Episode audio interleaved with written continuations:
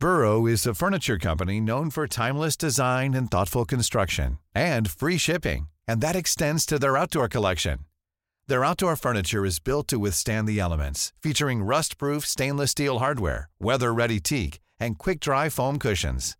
For Memorial Day, get 15% off your Burrow purchase at burrow.com slash ACAST and up to 25% off outdoor. That's up to 25% off outdoor furniture at burrow.com slash ACAST. Hola, soy Ignacio Cirac y os recomiendo que no os perdáis Coffee Break para que podáis escuchar las últimas noticias de ciencia.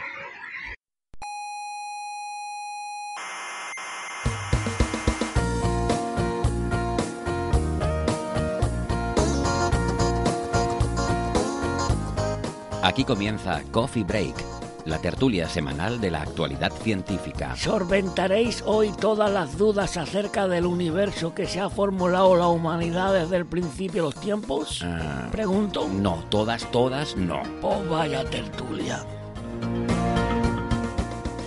Saludos, gentes curiosas de la Tierra. Sean bienvenidas a la sala Omega del Instituto de Astrofísica de Canarias. Como cada semana, con los amigos del Coffee Break, les invitamos a un café y un ratito de conversación, que igual hoy se nos alarga un poco, ¿eh? ya les voy advirtiendo, porque esta semana hay mucha, mucha tela que cortar. Pero bueno, que si se tienen que ir antes porque tienen cosas que hacer o les surge algo, lo que sea, pues eh, ningún problema, ¿eh?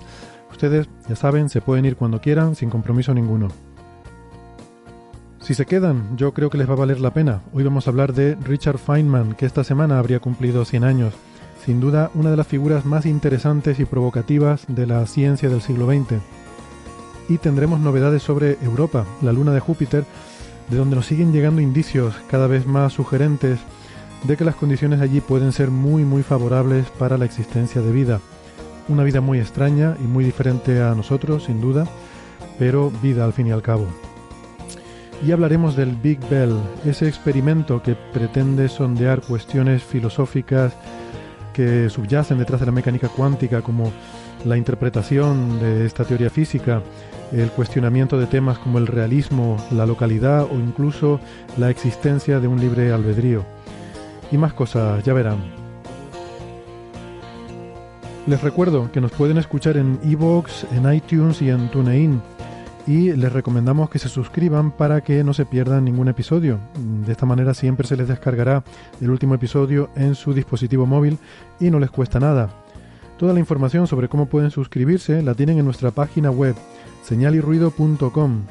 Ahí tienen todos los episodios y también las referencias. Vamos colgando allí los artículos que comentamos y todas las referencias de los temas que tratamos.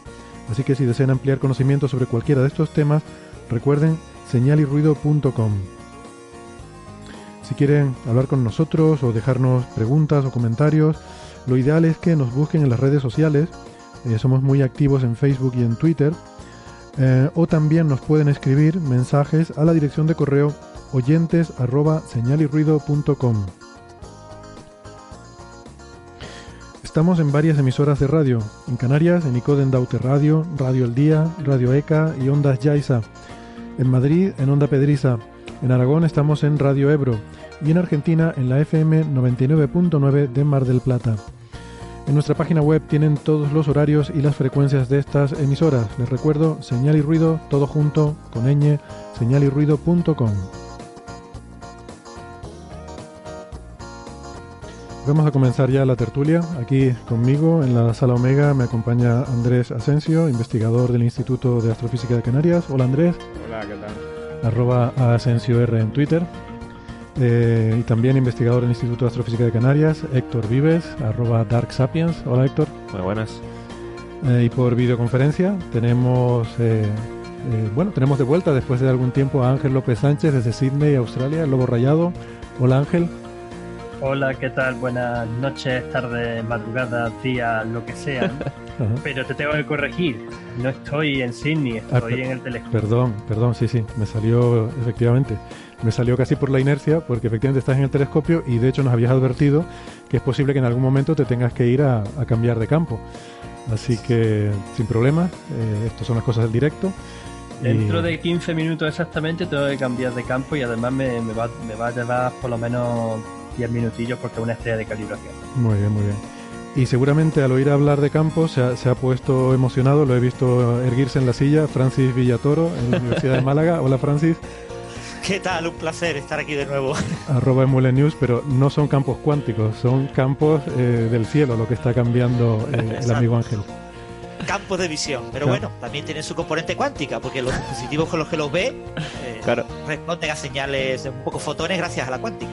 Exactamente. Sí, sin, la cuan- sin la cuántica esto no funciona. Y no solamente eso, sino que las transiciones que quiero buscar en esta galaxia, las líneas espectrales son, vamos, productos di- directamente de la física cuántica. O sea, Tanto la emisión como la detección.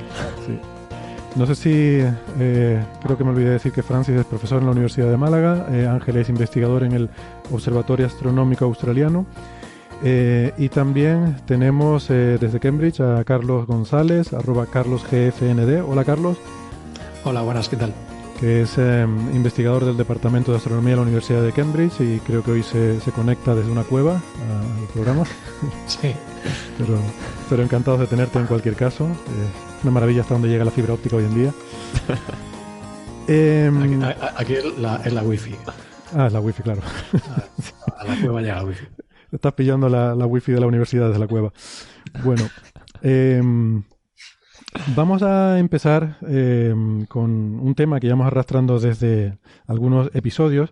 Ya saben que en este programa no nos gusta, mm, en general, consultar con expertos. Pero bueno, hay veces que no queda más remedio que acudir al experto Lo cual le explicaría que me sigáis invitando. Exactamente.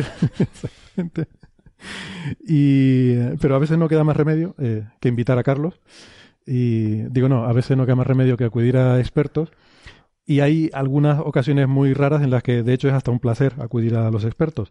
Y es que teníamos la cosa esta del el debate con que si es el paralaje o la paralaje, que hemos estado debatiendo, y la cosa ha seguido en redes sociales. Y, y nada, pues para zanjarlo, eh, hemos acudido a una persona que sabe mucho de estas cosas. Ustedes eh, conocen a esta persona por su identidad pública, eh, arroba Neferchiti en Twitter, la fundadora y presidente de nuestro club de fans en Facebook, que por cierto les animo a que se, se apunten porque es un sitio muy divertido, donde se, se habla de cosas muy, muy chulas y, muy divertidas, pero que la tenemos hoy aquí en calidad de su identidad privada como María Rives, profesora del Centro Superior de Idiomas de la Universidad de Alicante. Y mm, bueno, esto es lo que tiene que decir al respecto. Hola Héctor y amigos de Coffee Break.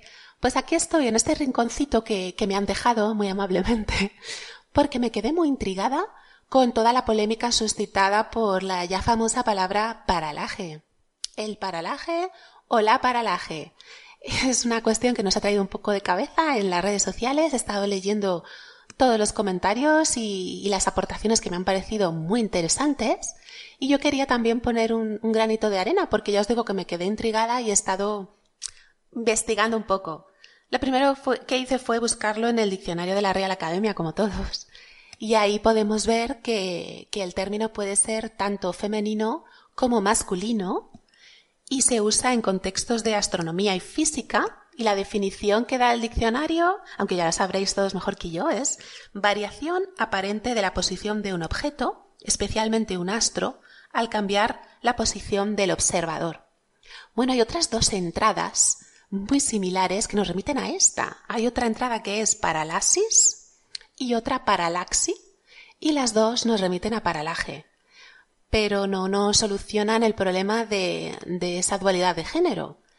Y bueno, como os digo, he estado buscando en diccionarios de etimología. El primero que busqué fue el, el de Corominas, que el nombre completo tengo que, que mirarlo, es muy largo, es Diccionario Crítico Etimológico Castellano e Hispánico de Joan Coromines. Y ahí nos habla del origen griego del término, pero no nos soluciona el problema de- del género, no lo menciona.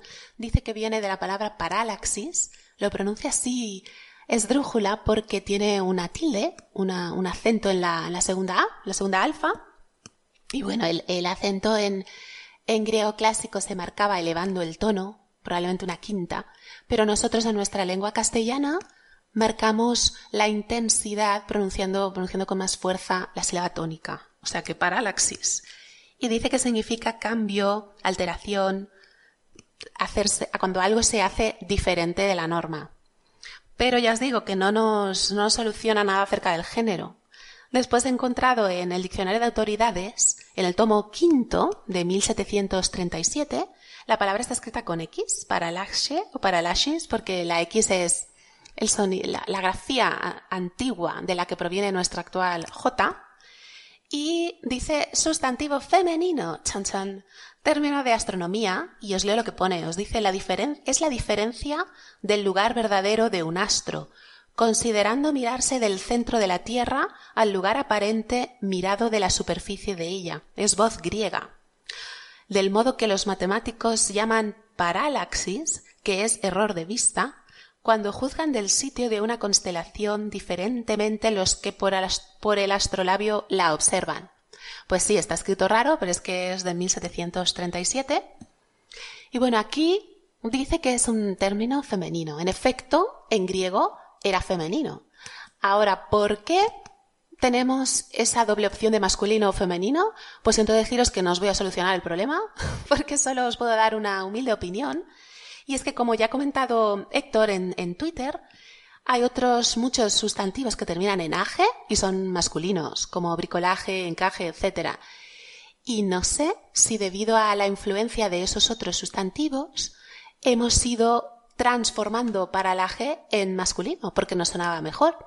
Ya sabéis que en nuestra lengua todas las palabras que no terminan en a nos producen una vacilación. Por ejemplo, decimos que Salamanca es bonita, pero Logroño es pequeño. Y bueno, eso es una, una tendencia natural de, nuestra lengua que marca el género femenino con A y el masculino con O. Pero, ¿qué pasa con todos los sustantivos y adjetivos terminados en E? Los adjetivos que terminan en E son, son invariables, no tienen forma masculina ni femenina, puesto que se usan igual de, para referirse al sustantivo masculino o femenino. Por ejemplo, por ejemplo, verde. La casa verde, el libro verde. No cambiamos a O y A. Pero los sustantivos, que son los que llevan el peso del género, ¿qué pasa con ellos? Por ejemplo, estudiante. El estudiante y la estudiante. Luego tenemos, eh, como comentaba otro amigo en Twitter, algunos sustantivos que son eh, femeninos, que terminan en E y son femeninos, por ejemplo, madre, noche, leche, tarde, pero luego está el coche, o sea que es como, como dicen a veces mis alumnos, una, una lotería. ¿Por qué existe esa vacilación? Pues ya os digo que, no os lo puedo responder con certeza absoluta. Sí que es verdad que la influencia de otros términos que terminan igual y son masculinos es fuerte. Y también me parece a mí que es un término en los contextos de, astrofísica que se usa mucho en inglés. Astrofísica y matemáticas, parallax. Y, y bueno, ya sabéis que las, las palabras que tomamos de otra lengua donde no se distingue el género como en la nuestra, generan cierta vacilación y cierta duda como Internet. El Internet o la Internet o Wi-Fi, el Wi-Fi o la Wi-Fi. En cualquier caso, todo este rollo que os estoy contando es simplemente mi humilde opinión. Quería compartirla con vosotros, ya que han sido tan amables en Coffee Break de dejarme este rinconcito. Y bueno, quería deciros que si la academia admite las dos formas, tanto masculino como femenino, pues habrá que hacerle caso. Ahora parece que la forma femenina está más cerca del original y por tanto sería más formal. No sé. Solo quería compartir con vosotros esto y daros las gracias por escucharme y mandaros un abrazo muy fuerte a todos. Bueno, pues nada, yo creo que para mí la conclusión es que Ambas formas son aceptables, eh, quizás la forma en femenino es más antigua, la que viene del griego y entonces pues la más, la más chula, así que voy a intentar pasarme a, a la forma femenina. No sé si me saldrá porque uno lleva toda la vida diciendo el paralaje. Y... Yo voy a seguir diciendo el paralaje. Me va, a costar cambiar a la, pero bueno. Yo, ya, os lo comenté por redes sociales. Lo uso indistinguiblemente, una u otra, según cómo me salga. En femenino o en masculino. Pues a partir de ahora diré parallax, de parallax y ya está. de parallax. Es verdad, lo decimos en inglés y ya no hay problema. Bueno, em, el 11 de mayo se hubieran cumplido 100 años de el nacimiento, hubiera cumplido 100 años eh, uno de los físicos más relevantes del siglo XX, uno de los físicos teóricos más conocidos, eh, no solo porque hizo contribuciones realmente geniales, sino porque además eh, pues tenía una forma de ser, un carácter muy muy, muy particular, ¿no? Un poco un poco pintoresco, no sé, casi que cinematográfico.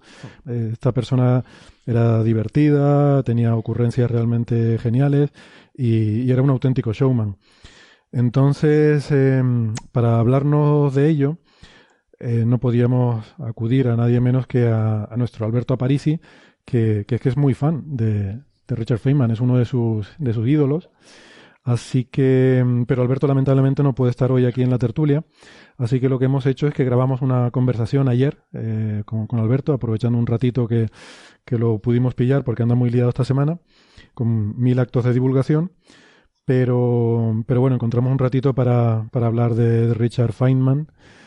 Eh, van a ver que va a salir durante la conversación esa dicotomía, si se debe pronunciar Feynman o Feynman. Eh, ayer cuando grabamos esto no lo teníamos claro, ya yo lo he buscado. yo también lo busqué. Y ya hoy sabemos que es Feynman, ¿no? Em, porque es una, bueno, es una degeneración de un nombre judío. En fin, ya, ya lo irán en esta conversación. Pues nada, les ponemos esta, esta conversación de, que, tuvimos con Alberto sobre, sobre la figura de Richard Feynman y, a la vuelta ya sí empezamos con eh, nuestra tertulia habitual de Coffee Break. Venga, hasta luego. Hola Alberto, gracias por acompañarnos.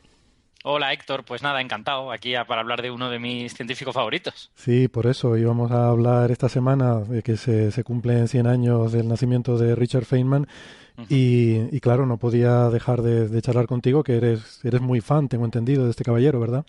No, no solo muy fan, o sea, quiero decir, yo, yo de hecho no lo conocí antes de la carrera. Yo tengo amigos que directamente hicieron la carrera porque habían leído sobre él antes de la carrera, yo no. Pero cuando lo conocí en la carrera me dejó como, no sé, de flasheado de alguna manera.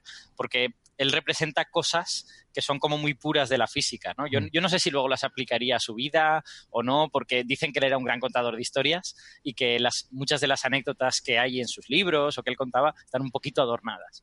Pero, pero yo entiendo que sí que lo aplicaría bastante a su vida y, y, sobre todo los valores que él te vende, el tipo de cosas que, que, destilan sus textos, son cosas como muy puras de física, ¿no? Entonces, claro, cuando ya sabes algo de física, de repente dices, madre mía, este hombre es el amor de mi vida. bueno, yo te confieso que no... Eh vamos, que he oído hablar mucho de Feynman, pero, pero prácticamente conozco muy poquito, ¿no? Solo algunas de estas anécdotas que, que se cuentan sobre él, de, su forma de ser. Y mm. como te decía antes fuera de micro, pues algunos de sus libros, de las lectures, um, de las Feynman Lectures on Physics, que sí que mm. durante la carrera algún capitulillo para alguna asignatura puntualmente utilizamos, ¿no? Para, porque la verdad que están muy bien explicados algunos, algunos conceptos. Eh, entonces yo quería empezar preguntándote, bueno, ¿qué es para ti, que, que, lo conoces mejor, qué es lo que lo hace así especial, ¿no? ¿Por qué todo el mundo habla tanto, sobre todo los físicos? ¿Por qué hablan tanto de Feynman? yo, a ver, yo creo que hay una primera cosa que no se le puede escapar a nadie, que es que él cuando cuando habla en general, pero cuando habla de ciencia en concreto, eh, habla como con un gusto, una pasión y un disfrute que es extremadamente contagioso. Yo recomiendo a todo el mundo que busquen en YouTube entrevistas que haya Feynman. Hay como, me parece que tres a lo largo de 20 o 25 años. Una de ellas no está entera en YouTube, pero se puede encontrar en otros sitios. Eh, y ya verán cómo es que desde el primer momento en que empieza a hablar, te das cuenta que se lo está pasando súper bien contándote esas cosas y tú también te lo pasas súper bien. Yo creo que esa es una primera cosa. Y luego... Y, de, ahí, eh, tú has cogido algo, yo creo, ¿no? Que se te nota un poquito también, a lo mejor te, ha inspirado algo. Oye, una, una cosita, perdón, antes de seguir, ¿es, ¿se pronuncia Feynman o Feynman? Porque él, bueno, él, es estadounidense. Eh, no, ¿Sabes esto? ¿Sabes cómo se pronuncia su apellido? La verdad es que no. Tengo que, tengo que decir que yo siempre le he llamado Feynman, pero eh, si quieres podemos mirarlo en el, en el lugar eh, de referencia que es la Wikipedia. No, no te preocupes, déjalo, era solo por si ya, ya luego, si eso, así damos juego para comentar en Twitter cosas y, montar ahí un debate. Yo la verdad es que le he llamado Feynman siempre y además siempre he tenido la sensación de si fuese alemán y esa Y fuese una I latina, lo estaría pronunciando bien, pero siendo estadounidense no tengo ni idea. Claro, eso te iba a decir, ¿no? Que se ve que es como de origen alemán, pero es una Y, ¿no? Si fuera una I latina como, como Einstein, estaría, Einstein, estaría más claro, ¿no? Pero eso es. ¿Es de origen estadounidense? Sí. En realidad yo creo que él es de origen, a lo mejor de zona germana, pero es de origen lituano, creo, o algo por el estilo. O sea, he leído, he leído por ahí que su familia era de origen judío-lituano. Y de hecho a él le, hicieron cosas, o sea, no cosas muy terribles, pero sí, por ejemplo, no pudo entrar en una universidad porque había una cuota de judíos. No se podía exceder un cierto porcentaje de judíos y no, no se fue en, en, Oye, en pero ¿qué- Colombia. ¿qué, les pasa, y no le dejaron entrar. ¿Qué les pasa a los judíos con la física? Que es que es una cosa como que la acaparan toda, ¿no? Sobre todo ahí en el siglo XX, en esa... eh, Yo, yo tengo la sensación de que eran, eh, no, no es solo con la física, quiero decir, sí, a mí que me gusta mucho la música clásica, hay un montón de judíos eh, que son músicos también, tengo la sensación de que formaban parte en general de profesiones liberales, de estratos que no eran pues simplemente campesinos, aunque dependiendo de dónde fueras también había campesinos, ¿no? Esta, esta, este musical que se llama El violinista en el tejado habla de judíos que son básicamente campesinos. Pero, pero creo que en las ciudades tendían a ser de profesiones liberales y entonces hay como un porcentaje mayor que en otras, que en otras carreras. Pero, pero la verdad es que no lo sé, ¿eh? no sé si a lo mejor es que a la cultura judía le va mucho la ciencia o algo por el estilo, no, no sé muy bien por qué. Esa, esa cosa van con culturas también. Sí, la verdad es que sí. Bueno, eh, perdona, es que te interrumpí. Estabas, eh, estabas hablando de Feynman en general, ¿no? De por qué es especial, Sí. de esa pasión que transmite cuando habla. Hmm. Yo, yo, de hecho, de, verdad, dejaremos un, un enlace para que la gente lo pueda escuchar, que no se fíe de mí y que, y que escuchen a Feynman, que además es lo que Feynman habría dicho, ¿no? Que, eh, no, yo creo otra cosa que a los físicos nos gusta mucho y a, a mí personalmente es la que más me gusta y es la que me atrapó de él, porque ya le conocí durante la carrera de física, es que él estaba como no sé si obsesionado, pero muy preocupado por encontrar maneras alternativas de explicar las cosas. Hay una, hay una frase que se le atribuye y que yo no he podido encontrar la fuente, así que a lo mejor no es suya realmente, pero de- es una frase algo del tipo, eh, uno no entiende bien una cosa hasta que no tiene cinco maneras diferentes de explicarla, ¿no? Entonces, con, con ese criterio, yo creo que en física solo se entendería el oscilador armónico. Pero, pero vamos, que desde luego una cosa que a él le preocupaba mucho era como encontrar maneras diferentes de entender cosas que ya se conocían. Y claro, cuando tú estás estudiando física y te han explicado una cosa y de repente lees un texto de Feynman y dices, joder, pero ¿cómo es posible? Esto también se puede entender de esta otra manera, con este lenguaje que es ligeramente diferente. Y eso te deja, te deja muy impresionado. Y yo creo que eso está en una parte gigante de su obra, es decir, las, las Feynman Lectures a mí me parecen fantásticas porque a menudo tienen un enfoque que no es el que te encuentras en otros textos y eso ayuda mucho, porque en física es importante darse cuenta de que el fenómeno físico no tiene una única manera de describirse, se puede describir de varias, algunas son mejores, algunas llegan más lejos, otras no llegan tan lejos, pero verlo de varias maneras te ayuda a comprender diferentes detalles. Entonces, en ese sentido, Feynman es un autor eh, muy valioso, ¿no? Y yo creo que sus principales contribuciones a la física también de alguna manera beben de esta necesidad suya de voy a expresar esto de otra manera. ¿no? Claro, porque también está esto que, que se dice, yo creo, en todos los ámbitos de la vida, de que uno realmente no entiende algo hasta que es capaz de explicarlo. Entonces, intentar explicar algo y sobre todo hacerlo desde primeros principios, que yo creo que es algo que él intentaba hacer, o sea, no apoyarse en convenciones ya establecidas, sino intentar desde el principio poder explicar algo, ¿no? De una forma que sea, que sea consistente y tenga sentido. Em, eso es lo que te hace realmente entender algo, ¿no? Y cuando das clase de cualquier cosa, te das cuenta, ¿no? De que realmente las cosas que estás eh, intentando enseñar, dices, caramba, pero si yo no lo entendía realmente, ¿no? Ahora que me he puesto a estudiarlo para, y, y a pensar sobre todo cómo puedo explicar esto a gente que no tiene eh, a lo mejor las mismas nociones que tenía yo, es cuando te das cuenta de que haces el, el ejercicio mental de plantearte cómo lo explicarías y eso es lo que te lleva realmente a un entendimiento mayor de ese fenómeno, ¿no? Exacto, efectivamente. De hecho, esta, esta, él sí que tiene una, frase, un dicho, que es que eh, no entiendes algo de verdad si no se lo puedes explicar a un estudiante de primer año de física. Bueno, yo, yo creo que eran más bien como de carreras de ciencias en aquella época. Los primeros años debían de ser parecidos. Pero mm, eh, ya, ya sabes que en Estados Unidos se divide entre los que son novatos, que no se llaman rookies también o algo así. Los de segundo año sé que se llaman sophomores, ¿vale? Les ponen como nombres propios. Sí. Entonces, él Que- dijo en creo un que lo de momento dado... rookie es en deportes, me parece que se llama fresh, freshman. eh, Ah, sí, efectivamente. ahora, claro, se decía freshman, no sé si, si ahora por el tema de, de la igualdad de género, pues eh, se habrá cambiado la expresión por fresh person o, o habrá fresh men y fresh women, no lo sé. Y el Fresh Prince of Bel Air y todas estas cosas. Pero bueno. Em, Vamos a hacer una cosa si te parece, porque oigo que estás diciendo Feynman. Tú di, tú di Feynman y yo digo Feynman, y así Vale. uno de los dos tendrá razón y no nos pondrán a parir en Twitter, ¿vale? No, vale, no de- dirán, de, media el programa ha hecho, ha hecho algo razonable. más sí. o menos será razonable, ¿no? Y, y no dirán aquello de eh, Coffee Break no tiene ni idea, sino dirán Héctor Socas no tiene ni idea, o Alberto París O Alberto no tiene ni idea. tiene ni idea, ¿no? Bueno, es más probable que Héctor no tenga ni idea, pero bueno.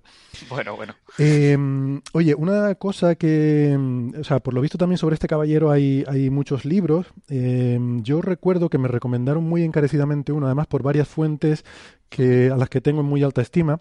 Entonces yo no lo he leído personalmente, pero traslado la recomendación y aprovecho para dejártela ahí para que tú, eh, que creo que sí lo has leído. Hay un libro suyo que en inglés se titula Surely You're Jesting, Mr. Feynman, que es algo así como, está usted de coña, Mr. Feynman, ¿no? Sí. Em, que, bueno, entiendo que es sobre anécdotas, ¿no? De, del personaje.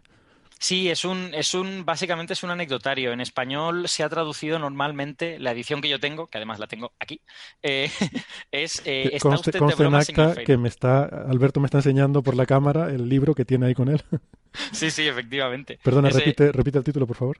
Sí, el título es ¿Está usted de broma, señor Feynman? en, español. Eh, hay varias ediciones y es relativamente fácil de encontrar. Lo bueno que tiene este libro es que no es un libro de física, iba a decir de física dura, ni siquiera es un libro de física. O sea, es un, es un libro de cosas que me han pasado, ¿vale? Y de hecho creo que está reconstruido a partir de conversaciones con una persona, que tampoco está escrito de puño y letra de Feynman, aunque hay muchas cosas que sí son citas literales de lo que Feynman contaba. Entonces, recorre desde su juventud hasta, mm, hasta su mediana edad, creo, más o menos, porque es- no sé si el libro es de los años 60 o algo por el estilo. Entonces, recorre toda su juventud, su estudio, su eh, doctorado, habla de su primer seminario, es muy divertido, porque su primer seminario fueron un montón de físicos súper famosos y él estaba muy nervioso. El primero que él dio, sí.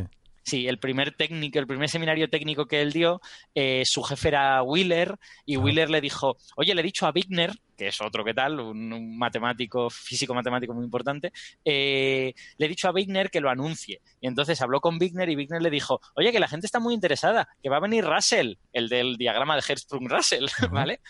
Que ha dicho von Neumann que va a venir también. Y, y- y mira, fíjate qué casualidad que está de visita Pauli aquí en Princeton. Entonces también va a venir Pauli. el de principio de exclusión de Pauli y los neutrinos. Y bueno, Einstein normalmente no viene, pero me ha dicho que este le interesa especialmente y que también va a venir. Qué bueno. Entonces el ¿Y, pobre y esto Feynman es cuando él era que era un estudiante de doctorado o era, o creo, antes de su doctorado. Antes, era una, mm. es- sí, era una especie como de estancia de undergraduate o algo por el estilo, Vale. pero que luego hizo su tesis con Wheeler. O sea, y de alguna manera este trabajo que contó en este seminario, que era una, una especie de reformulación de la electrodinámica, fíjate, ya estaba reformulando cosas, pero de la electrodinámica clásica, eh, esto fue un poco el germen de lo que luego fue su doctorado, que, que el doctorado fue una de sus mega contribuciones, ¿no? La integral de camino de Feynman. Ya. Eh, bueno, ahora seguiremos hablando un poco de- del anecdotario de Feynman, pero mm, eh, ya que estamos con libros, también hay, hay otros libros, ¿no? Te, eh, Hmm. te he oído citar, en, porque hablaste en La Brújula de la Ciencia, también hablaste sobre él, Sí. y te he oído citar otros libros. ¿Cuáles son, en tu opinión, los más interesantes para recomendar a nuestros oyentes? Vale, pues eh, a ver, depende de lo que quieran. Eh, si Todo, todo. si- Esta, esta gente quiere todo. o sea, A ver, si lo que, si lo que quieren es una introducción a cosas de ciencia con Feynman, yo lo que les recomiendo es un librito pequeñín que se llama Seis piezas fáciles, ¿vale? Las, las seis piezas fáciles son seis eh, de sus lecciones de, de los libros de lectures, de los libros de lecciones de Feynman, pues las seis más sencillitas y que cualquiera puede entender y que te sirven un poco para ver cómo Feynman explicaba las cosas. Si eres físico, yo creo que te van a interesar las lectures. Te deberías, te deberías comprar las Feynman Lectures porque son súper guays y Bueno, las lectures, hay que decir que es como una enciclopedia. Son una serie de volúmenes, no sé cuántos, pero son, son varios sobre diferentes Eh, temas. Tres, tres o cuatro. Eh, yo creo que tres clásicamente, no sé si habrán separado uno o algo por el estilo, Ajá. pero, pero vamos. Y están muy guays. O sea, aunque sean cosas de. eh, la, de hecho, estas lectures, se me ha olvidado comentarlo antes, eran lecciones que él dio para estudiantes de primer año. O sea, él, él se planteó si podía explicar cosas muy amplias de física, tocando muchos temas, termodinámica, electrodinámica, mecánica, muchas cosas, eh, de otra manera y de manera que interesase a todos los estudiantes, ¿no? que interesase a los muy avanzados, pero que también pudiera atrapar a los que no tenían un nivel matemático tan alto. Entonces, está muy guay porque en, esas, en esos libros, en esas lecciones de física de Feynman, eh, él da como mucha intuición sobre las herramientas matemáticas. Está, no, no solo te explica la física y da por sentado que sabe las matemáticas, sino que a veces te hace la reflexión, bueno, y cuando haces esta integral, ¿qué piensas exactamente que está sucediendo y tal y cual? Está muy bien en ese sentido. Yo se lo recomiendo a todos, pero en concreto los estudiantes de ciencias van a disfrutar esos libros enormemente.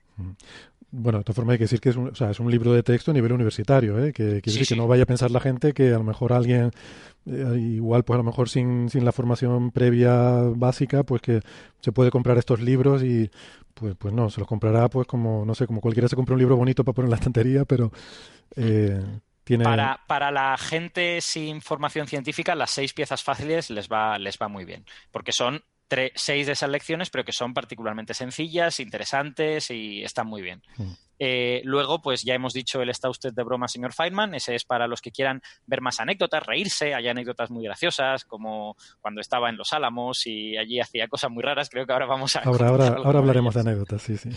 Eh, y además hay dos más que a mí me parecen muy interesantes, se citan menos. La gente a la que le interese los fundamentos de la ciencia, Feynman era un tío que pensó bastante en filosofía de la ciencia, porque, claro, en pleno siglo XX, con la teoría cuántica y todo esto, pues era importante pensar en son las preguntas que uno se puede hacer en ciencia, qué es hacer ciencia y qué es hacer otras cosas. Entonces tiene un libro de filosofía de la ciencia que se llama eh, El carácter de la ley física. Y es de hecho una recopilación de charlas que dio sobre pues eso, sobre filosofía de la ciencia con ejemplos. Utiliza la gravedad, utiliza la mecánica cuántica en algún momento. Es un libro súper interesante, pero ya os digo, de filosofía de la ciencia. ¿eh? Que, nadie se crea que es un libro ligero. Sin ser un libro de filosofía dura, que la filosofía de la ciencia puede ser como muy sesuda, eh, no es un libro de divulgación, es un libro de filosofía de la ciencia. Eh, ahora, si a la gente le interesa, es súper interesante y se puede seguir. O sea, no es. Porque Feynman no era filósofo, así que no usa palabras. De hecho, a él no le gustaba usar palabras. Él decía que, si usas palabras muy complicadas, mm, es, quiere decir que te estás escondiendo detrás de las palabras un poco, de alguna manera. Y luego un último libro que quiero recomendar. A mí me gusta mucho, me parece fascinante. Yo no estoy seguro de si tiene público. Es un poco, es un poco coffee break. O sea, este, este, este, libro. No, seguro que tiene más público que coffee break. Esto que nosotros nos preguntamos de, pero ¿cómo le puede interesar a alguien, unos físicos aquí divagando de cosas? Pues hay un libro fabuloso que se llama QED, la extraña teoría de la luz y la materia. ¿Vale? Eh, hay que decir que son las siglas de electrodinámica cuántica, ¿no? Que es, eh, es esta, esta gran teoría que, que, bueno, que unifica lo que sabemos de mecánica cuántica y, y parte de la relatividad, ¿no? La parte que se puede, que se puede unificar con eso. Exacto, la relatividad especial. De hecho, eh, por QED, por la electrodinámica cuántica, es por lo que le dieron el, el Nobel a Feynman, ¿no? Eh, por, por, llegar a resolver estos problemas de los infinitos, esta renormalización que había en, en electrodinámica cuántica. Eh, bueno, este libro, La extraña teoría de la luz y la materia, es un libro en el que él sin darte nada de las matemáticas y sin hablarte de teoría cuántica, de espacios de Hilbert ni de cosas de estas, él te enseña a hacer cálculos en electrodinámica cuántica. O sea, hmm. tú puedes leerte este libro y terminar haciéndote el cálculo de qué pasa cuando un electrón y un positrón chocan, cuánta energía van a tener, los, los productos finales y todas estas cosas. Te lo puedes calcular todo sin saber absolutamente nada de teoría cuántica de campo. Sin saber, o sea, sin tener una formación previa, eh, Aquí te da unas recetas con las cuales puedes hacer cálculos de electrodinámica cuántica. Eso es, cero.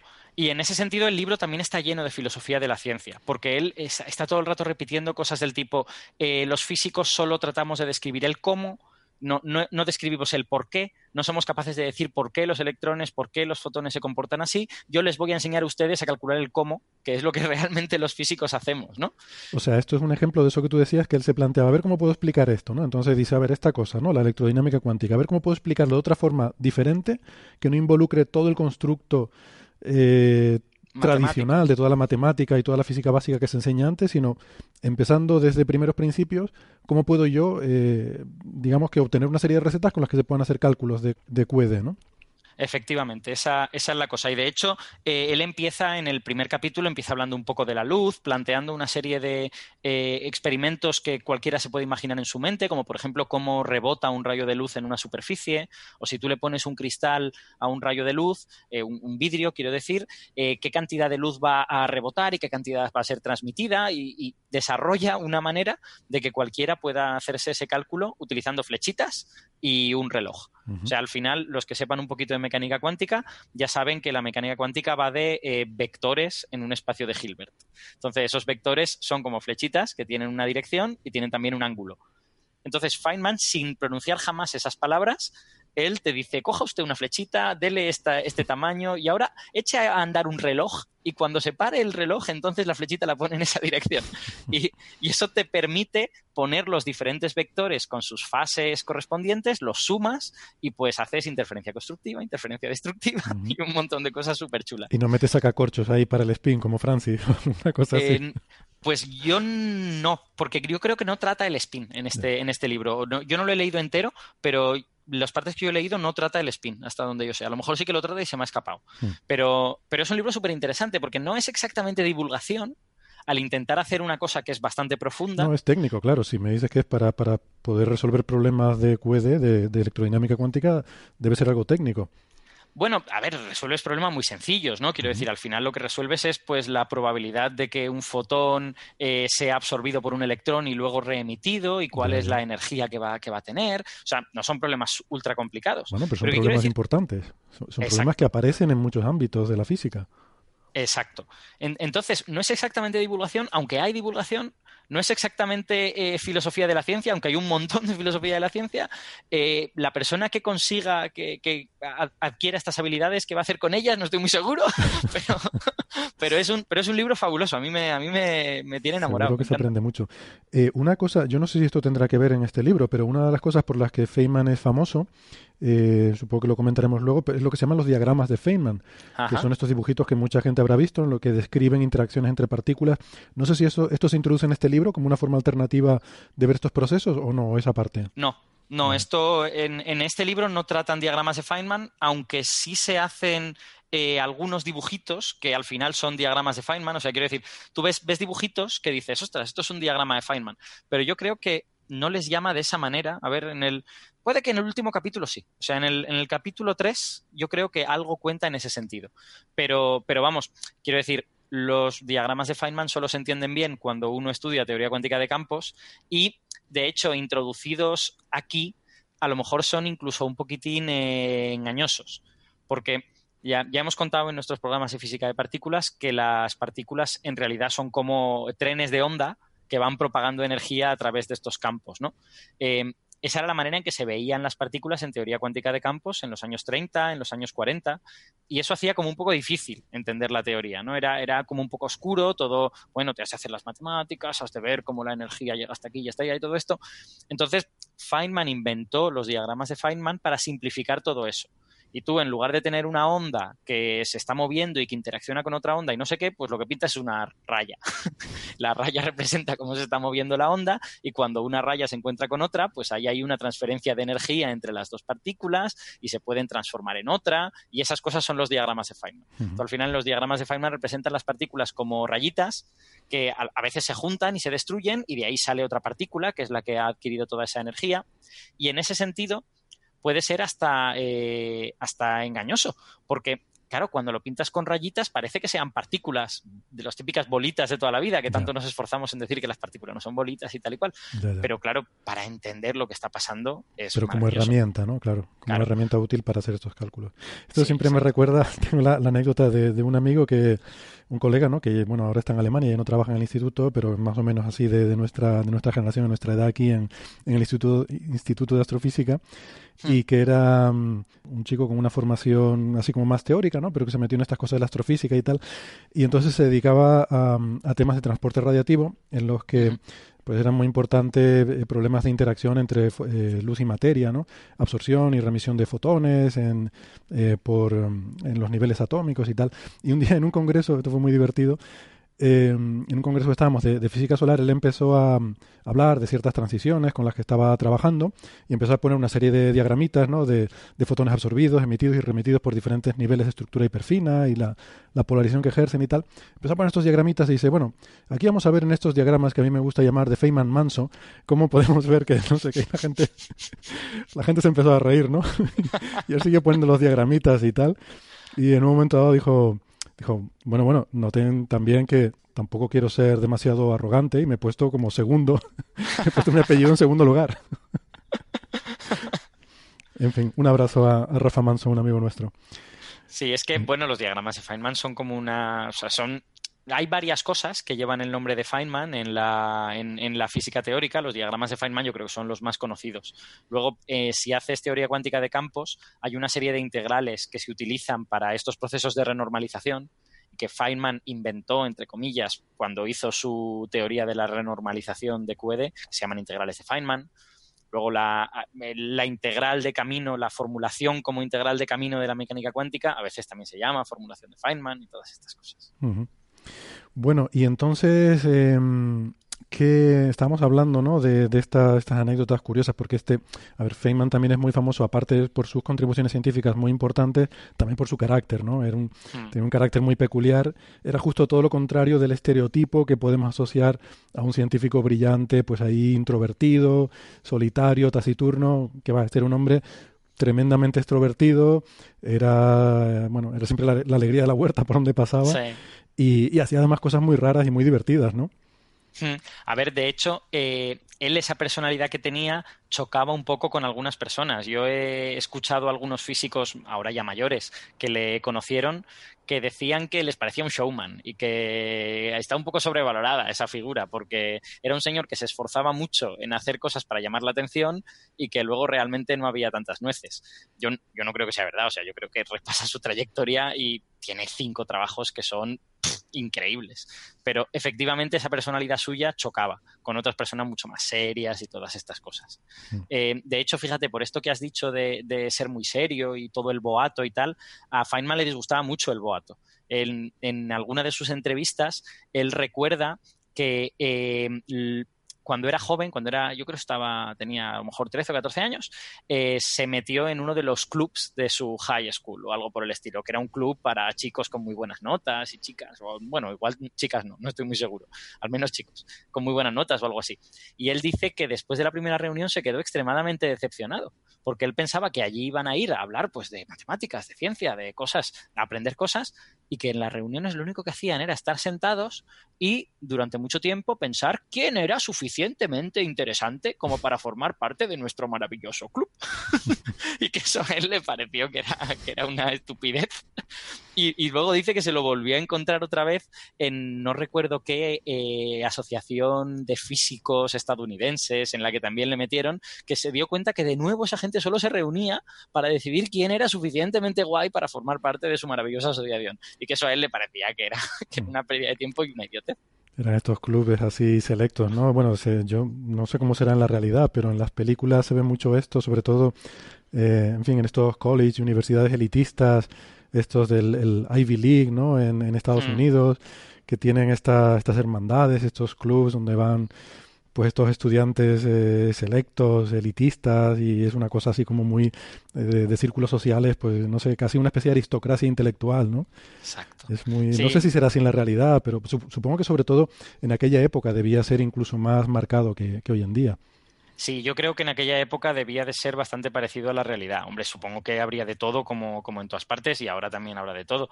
Pero puede que sea más verdad de lo que, de lo que parece. O sea, quiero decir, a la gente le gusta bueno, no sé si a la gente, pero a mucha gente le gusta eh, sentir que es importante. Y si se rodea de otras personas que todas se sienten muy importantes, pues parece que se sienten muy bien. Yeah. Al, a Feynman eso le molestaba mucho. Y de recuerdo, también hay una anécdota que cuenta de su padre, eh, que cuando él era joven o algo así, salió el Papa en el que había hecho una visita a algún sitio. Y estaban todos los mandatarios y todos los grandes hombres, pues como, eh, no sé qué estarían haciendo, si, se, si le estarían saludando o algo así, se arrodillarían ante él.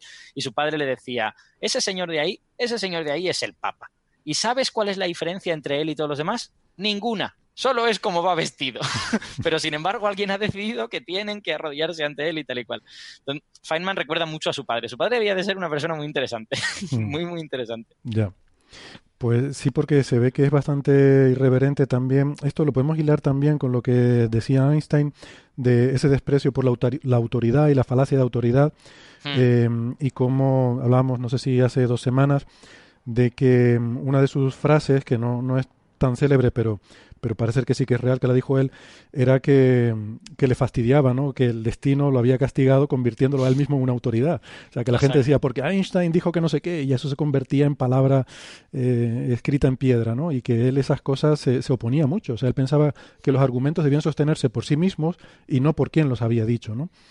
Eh, y creo que Feynman, eh, Feynman, va también en esta, en esta línea, ¿no? Tiene ese desprecio. Si te ríes porque me ha salido lo de Feynman.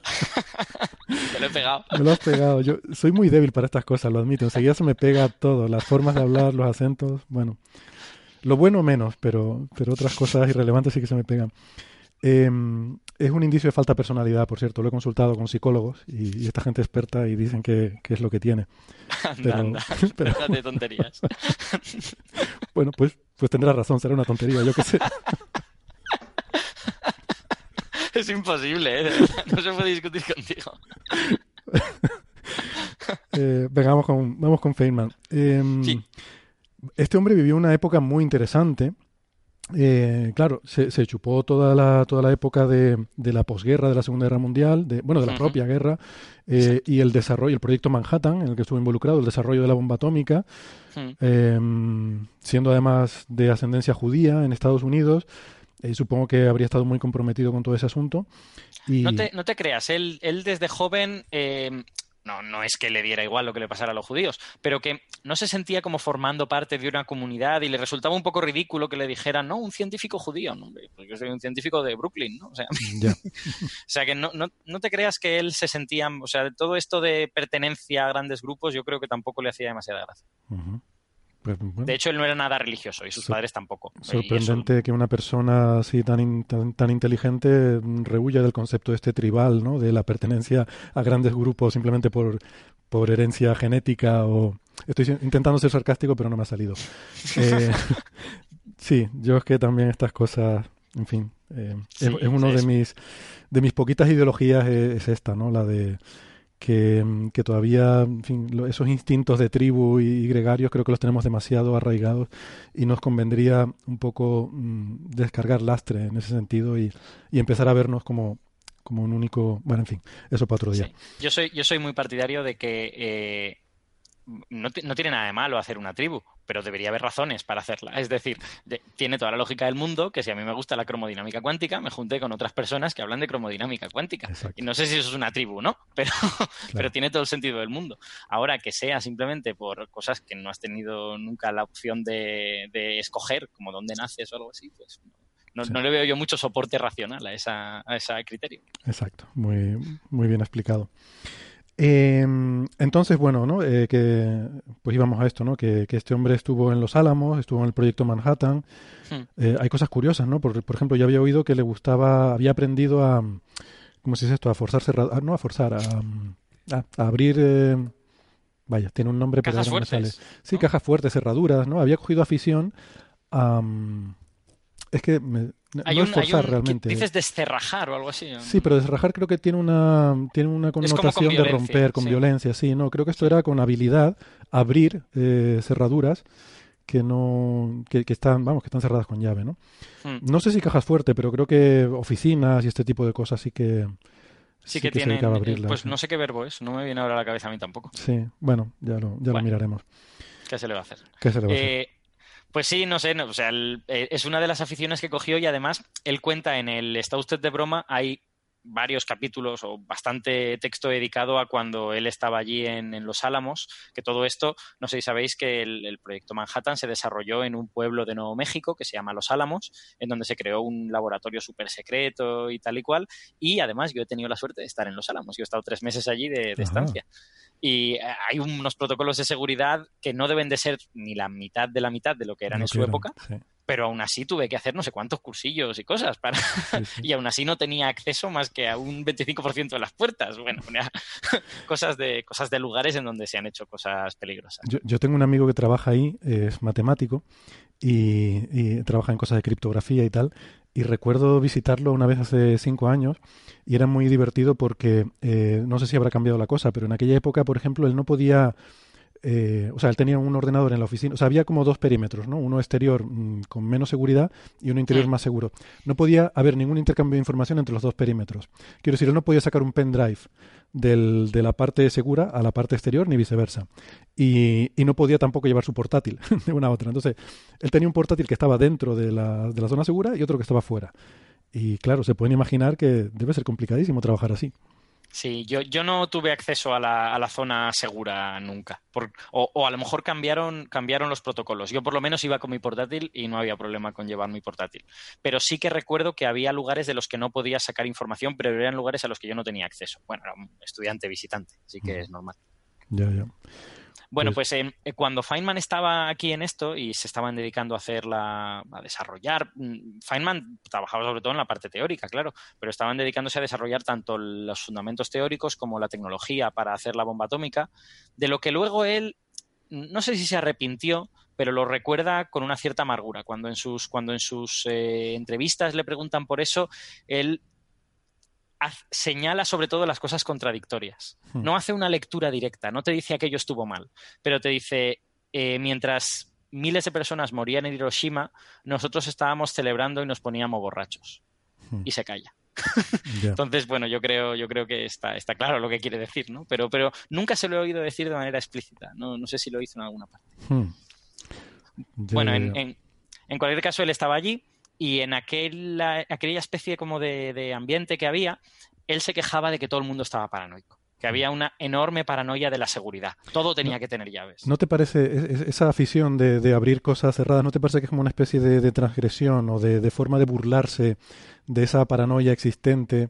De una Claro. forma de decir, claro, estás en un mundo donde todo es secreto, todo es error y tal, y tú te dedicas a ir por ahí abriendo puertas, ¿no?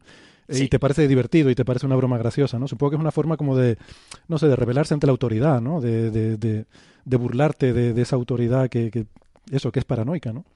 Estoy, estoy convencido de que ese era parte del punto. De hecho, en, en el Está usted de broma, él en varios momentos dice, no, si yo lo que quiero es demostraros que todo esto que vosotros tenéis montado en realidad no sirve para nada, que una persona que se esfuerce lo suficiente es capaz de hacer esto.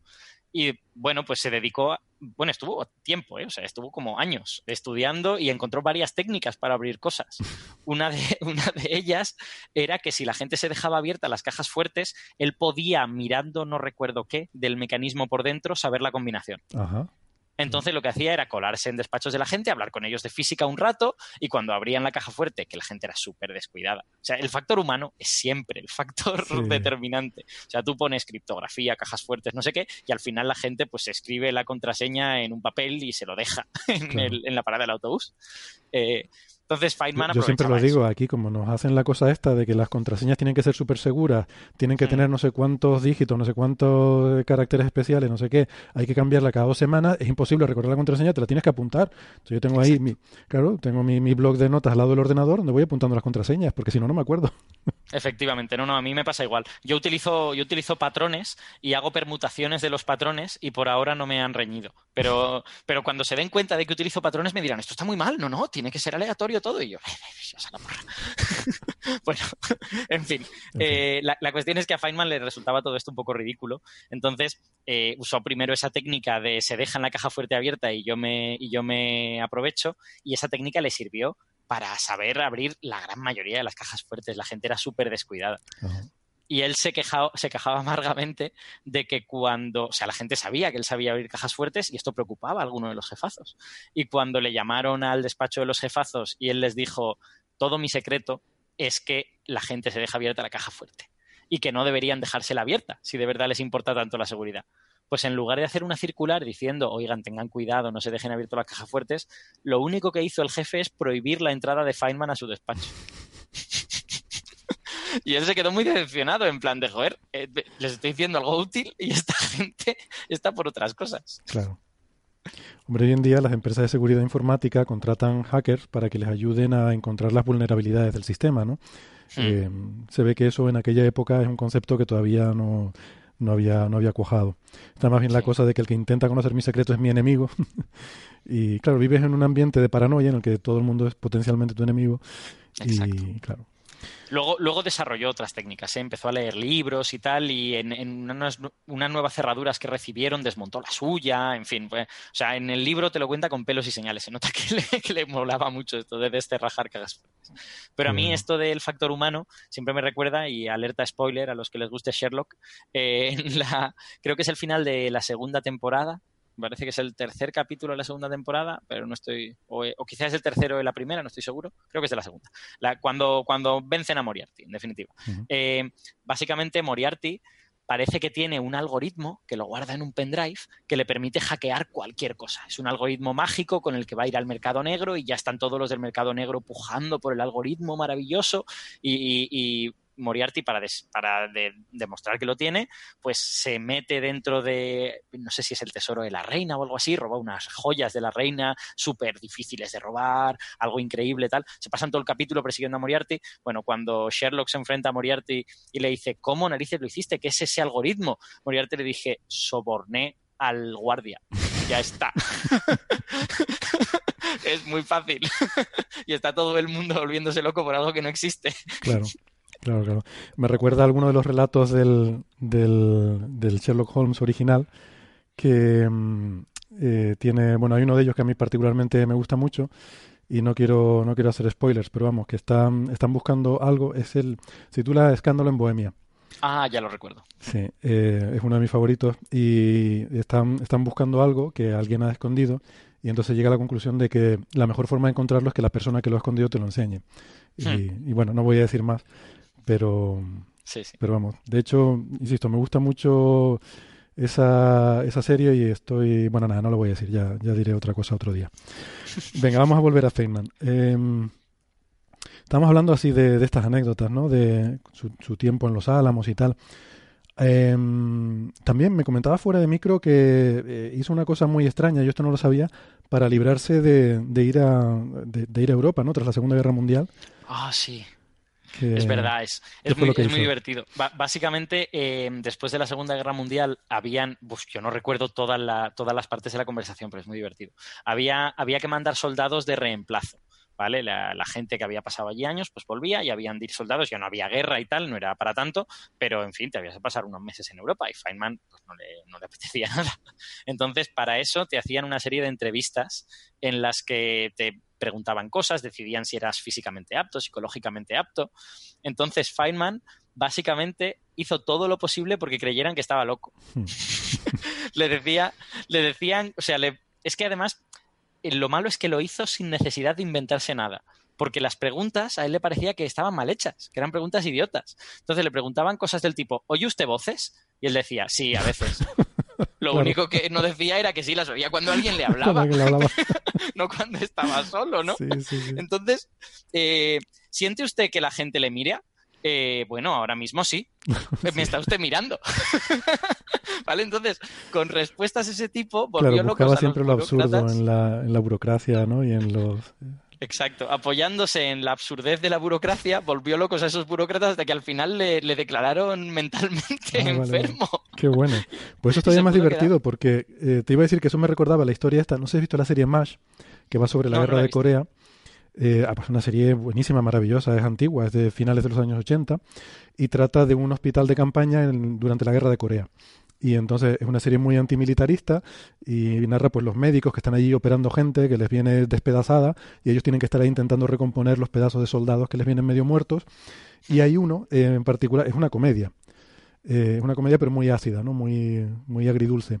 Y hay, hay uno que, que, que, está siempre intentando, bueno, que, que, se está haciendo pasar por loco para que lo manden de vuelta, ¿no? Entonces va siempre vestido de mujer eh, y haciendo disparates, pero realmente no está loco, pero se está haciendo, pero nadie le hace, nadie le hace caso porque saben que, que lo está haciendo por es, eso, ¿no? Esto está fingiendo. Entonces siempre está cada, en cada episodio aparece con algún, algún disparate diferente y tal.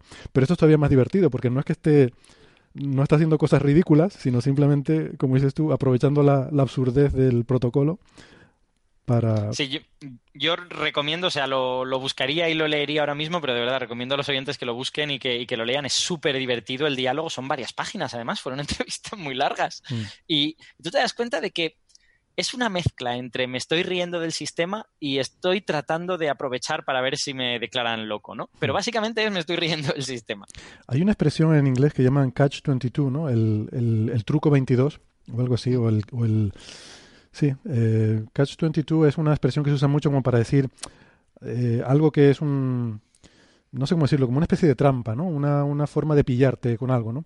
Y al parecer originariamente viene de alguna de estas guerras, no sé si la Vietnam o Corea o algo así, que había un formulario que tenían que rellenar eh, pues los, los soldados o los reclutas o lo que fuera para eh, excusarse de, de, ir al servicio militar. Eh, uh -huh. por la razón que fuera, ¿no? Y una de ellas, que era la razón 22, era alegando que, eh, pues que tienes alguna enfermedad mental, que no estás en condiciones mentales de, de, ir a la guerra, ¿no? Y entonces, claro, al final lo que decía siempre, lo que acaba diciendo el ejército es que si tienes suficiente capacidad mental como para darte cuenta que tienes que marcar esa casilla eh, para no ir, entonces estás suficientemente cuerdo como para ir a la guerra, ¿no? Entonces es lo que llaman una situación de catch-22, es decir que... Bueno, es como los juicios de las brujas, ¿no? Que da igual lo que salga, al final vas a ir a la guerra sí o sí. Exacto. Bueno, eh, pues nada, hay muchas cosas. De hecho, yo había oído también, no sé si de esto a lo mejor estará bien informado o no, yo no tengo ni idea, pero tenía entendido que este hombre era como muy mujeriego, ¿no? Que, que dentro de esta de esta banalidad, ¿no? En general de su vida. Por ejemplo, hay una anécdota que yo, ya digo, la, la he oído, pero a nivel de conversación de, de cafetería, no sé cuánto de, de riguroso es esto, que él llegó a apuntarse a un curso de idiomas que me suena que era portugués, pero tampoco estoy seguro, simplemente porque un día iba caminando por el pasillo en la universidad, se fijó en una chica muy guapa, empezó a seguirla y se, se metió en un aula de un curso de idioma y él se metió también y se apuntó al curso para porque iba siguiendo a esta chica, ¿no? Eh, cosas así, no sé. Eh, yo esa anécdota no la conozco, pero no me sorprende. ¿eh? O sea, es muy Feynmanesca, digamos. Y además, sí que sé, aunque de esa etapa de su vida eh, la conozco menos, en el, en el, libro también la trata, pero a mí me interesó menos y me lo, y me lo pasé así un poco en diagonal. La verdad que, perdona, disculpen nuestros oyentes que nos estemos metiendo el faranduleo. quizás esto a lo mejor es menos apropiado de este programa que de otros, pero bueno, ya. Bueno, nuestros, nuestros oyentes, venga. nuestros oyentes de la revista, ¿cuál era? La revista. Eh... Cubo, ¿no era? No, eh... no, en la revista mía, el o... perdón, sí, El. Sí, nuestros oyentes de la revista El están agradeciendo este, este momento nada sesudo, ¿no? Eh, yo, lo que sí que lo que sí que Feynman hizo es pasar mucho tiempo en Brasil. Entonces él hablaba portugués. No estoy. Ah, igual vamos... por eso he mezclado. No, es verdad, cierto. Igual no era. Entonces igual no era el portugués el idioma. A lo mejor lo mezclé por otra cosa. Sí, yo sabía que había estado en Brasil, sí. Exacto, él estuvo en Brasil y allí aprendió a tocar un tipo de bongos y de hecho creo que lo nombraron un año eh, rey del carnaval o algo por no. el estilo, porque se pasó mucho tiempo aprendiendo con gente buena a tocar los bongos ¿eh? y se suponía que tocaba muy bien. Yo nunca le he escuchado y por otro lado de música brasileña sé muy poco, entonces igual tampoco lo, lo sabría apreciar. Pero vamos, eh, creo que cuando estuvo en Los Álamos ya sabía tocar los bongos. No, no creo que hubiera estado en Brasil, pero porque era joven, pero creo que ya sabía tocar los bongos y se iba por ahí, tocaba los bongos en medio del bosque y la gente se preocupaba porque qué era esto y qué es esa cosa que suena por la noche y estas cosas. Hombre, para hacerse pasar por loco igual hubiera estado mejor eso que, que decir que sí que oía voces y tal. Y... Sí, pero, pero vamos, de lo de su relación con las mujeres yo no sé, no sé demasiado. Lo que sí sé que él lo cuenta es que eh, durante una época estuvo yendo a bares de striptease de manera regular eh, y allí pensaba en física e incluso dejaba cosas de física escritas en, las, en los manteles. En las servilletas. Este sí, exacto. Hacía cálculos de servilleta en bares de striptease. Eh, pero vamos, es una de estas anécdotas que yo creo que a él le mola fardar y al resto de la gente le gusta como exagerar, ¿no? En plan de, oh, el gran científico que iba a bares de striptease. Pero en su libro cuando habla de ello, habla de ello con, una, con un ánimo descriptivo que es como muy virginal, ¿no? De alguna manera. Porque dice cosas del tipo, eh, estaba de moda ir a estos bares en los que, bueno, pues por la mañana las chicas bailaban sin la parte de arriba y luego pues a medida que iba pasando el día se quitaban también el resto de cosas. Pero no, quiero decir, no se mete en más detalles en ese sentido, cosa que a lo mejor hasta agradecemos. Sí, casi que, casi que mejor. Sí. Pero, pero bueno, lo que sí dicen también los biógrafos es que tuvo, eh, estuvo muy enamorado de, de, su, por lo menos su primera esposa, ¿no? Que falleció, mm. falleció joven Exacto. y es algo que lo dejó a él muy marcado, ¿no? Sí, efectivamente, ya tenía tuberculosis y si no recuerdo mal, mientras él estaba en Los Álamos, ella se, estaba en una clínica que estaba a cierta distancia, no, no sé si a lo mejor a un par de horas o algo así, pues ya, ya sabes que para los enfermos de tuberculosis las montañas les vienen bien y Los Álamos está en una zona bastante montañosa, entonces él la iba a visitar regularmente y creo que ella murió mientras estaba, estaba en Los Álamos él. Y vamos, y lo pasó muy mal, estuvo muchos años bastante triste. Y hay gente que dice que esa, su primera mujer pues fue como el amor de su vida, ¿no? Y que después, aunque se volvió a casar y tuvo un matrimonio muy bien con su segunda esposa, que para él no era lo mismo. No sé hasta qué punto esto es eh, cotilleo y no, y no otra cosa. Desde luego él en sus libros nunca lo ha dicho, lógicamente, ¿no? Yo, si, si fuese así en mi caso, yo tampoco lo diría. Ya. Bueno, venga, cerramos el capítulo este entonces más, más farandulero y vamos a, vamos a volver a la ciencia. Eh, ¿qué, ¿Qué te parece a ti que es lo más importante que, que hizo Feynman? Sin extendernos demasiado, porque llevamos, ya, llevamos ya mucho ratillo. Simplemente por nombrar, dejarlo.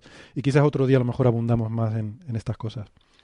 Pues no sé, o sea, elegir una sola cosa es un poquito complicado porque, porque claro, los diagramas de Feynman, que ya los hemos contado, pues han servido para hacer la física de partículas mucho más sencilla, ¿no? Al poder verlos así de manera pictórica. Eh, en la brújula, pues por ejemplo, conté su trabajo con la estructura interna del protón, ¿no? Que Sí, fueron... te, te escuché comentar eso, pero no, no lo entendí bien. Eh, Sí, yo, ¿por qué yo no de hecho creo que lo expliqué muy mal. No, no, no, vamos, porque era simplemente un par de minutos y supongo que estas cosas en un par de minutos son difíciles de explicar, pero yo no me, no me quedó muy claro, ¿no? ¿Por qué no aprovechamos y lo, lo cuentas ahora? Vale, esencialmente la cosa es que eh, cuando a principios de los 60, mediados, ya se empieza a sospechar que los protones y los neutrones tienen estructura interna y hay una serie como de evidencias en ese sentido, como por ejemplo los trabajos de Gell-Mann y tal. Eh, Gell-Mann propone que dentro de los protones hay unas partículas elementales a las que llama quarks y todas estas cosas, pero no hay ninguna prueba experimental. Entonces, lo que se hace es hacer una serie de experimentos de lo que se llama eh, colisión profundamente inelástica, en las que se manda electrones a chocar contra núcleos y cuando chocan con un protón o un neutrón lo rompen en un montón de trozos, por eso lo de profundamente inelástica. Si, saliera el electrón y el protón eh, sanos y salvos sería elástica, lo de inelástica significa que lo ha roto. Eh, entonces eso te permite un poco estudiar la estructura interna de protones y neutrones.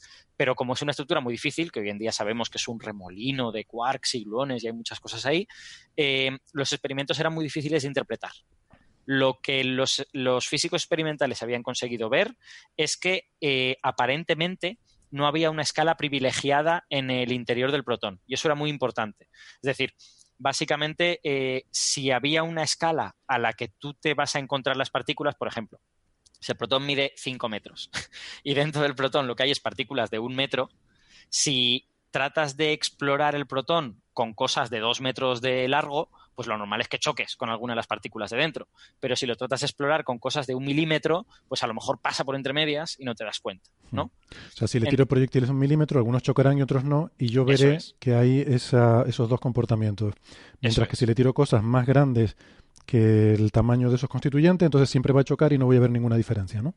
Exacto. Eso, eso lo puedes hacer modulando la energía de los electrones. Electrones de energía pequeña exploran escalas grandes. Con esta, en esta metáfora de que los electrones tienen longitud de onda, pero que está muy anticuada y que siempre decimos que, que no hay que usarla, eh, los electrones de menos energía tienen una longitud de onda mayor y por lo tanto exploran escalas de tamaño más grandes. Mientras que los electrones de mucha energía exploran escalas de energía de, de tamaño más pequeño. Pero ahora te estás refiriendo a la longitud de onda de de Broglie. Eh, Esa es, vale. precisamente. Es, esa es, la escala de tamaños que muestreamos con electrones de una determinada velocidad, de una determinada energía. ¿no? Eso es. Ese, eh, para, para, hacer este tipo de cálculos así de hand waving, de, de con, con, las manos, eh, considerar la longitud de onda de Broglie es muy apropiado y te permite hacerte una idea de cómo de grandes son los tamaños que el electrón está explorando eh, a partir de su energía. Vale. Eh, entonces, claro, si, hubiese una escala privilegiada, tú esperarías que los electrones más pequeños de esa escala empezasen a dejar de ser sensibles a ello y por lo tanto empezasen a pasar de largo. Y lo que se encontró es todo lo contrario. Lo que se encontró es que independientemente de la energía de los electrones, tú siempre terminabas encontrando el mismo número de choques, siempre terminaban chocando. Y eso se consideró una, eh, una evidencia a favor de que lo que había dentro de protones y neutrones eran partículas puntuales, sin escala. Bueno, sin escala no, con, con tamaño cero, y por lo tanto te las terminas encontrando siempre, no importa lo pequeño que sea el, el electrón que utilizas en ese sentido. Eh, esto O- se... En realidad, que, en cualquier caso el tamaño es más pequeño que la escala más pequeña que tú hayas sido capaz de muestrear, ¿no? Voilà, efectivamente, esa es la cosa. Como, como el electrón hasta ahora no se le ha encontrado tamaño, entre comillas, pues efectivamente cuenta como si fuese un puntito. Sí, Bueno, en el momento. No tendrá tamaño, pero esa longitud de onda de Broglie es un poco el límite que somos capaces de resolver, ¿no? Sí, exacto. O sea, que- quiero decir, si el electrón tuviese tamaño, entonces esto sería más complicado y no podría simplemente usar esas fórmulas. Pero, pero bueno, en cualquier caso. em, la cosa es que como tú veías que eso no dependía de la energía de los electrones, que el número de choques era el mismo, eso quería decir que no había una escala privilegiada dentro y por lo tanto que no había un tamaño de los objetos que había en el interior del protón, sino que tenían que ser extremadamente pequeños. Esto se cristalizó en, una, en un parámetro que se llama el parámetro de Bjorken, que bueno, que, que en fin, que el- eh, la probabilidad de los choques no dependía de la energía, sino que dependía de un parámetro que era adimensional, no tenía dimensiones, y se consideró evidencia de la existencia de quarks o de al menos una partícula elemental en el interior de los protones. Pero más allá de eso, los experimentos eran súper difíciles de interpretar. Feynman no había hecho nada, ¿vale? Esto, esto es todo física de 1968, 1967 quizá, ¿vale? Vale, esa es la, en- previa, digamos, de... eso es. Feynman entra en esto en el 69, pero para entender lo que Feynman hace es necesario eh, haber, haber entendido un poco lo que había pasado antes. Entonces, Feynman lo que hace es desarrollar una, una teoría a partir de otras ideas, ¿vale? Él también está pensando en cómo ver estas cosas y desarrolla una teoría que se basa en lo siguiente. Si mi protón está formado por varias partículas en su interior y el protón lleva en total una energía E, cada una de esas partículas ha de llevar una fracción de esa energía. Habrá una que llevará el 5%, otra el 10%, otra el 20%, otra el- lo que sea, ¿no? Habrá una, una separación de la energía entre todas las partículas que hay dentro.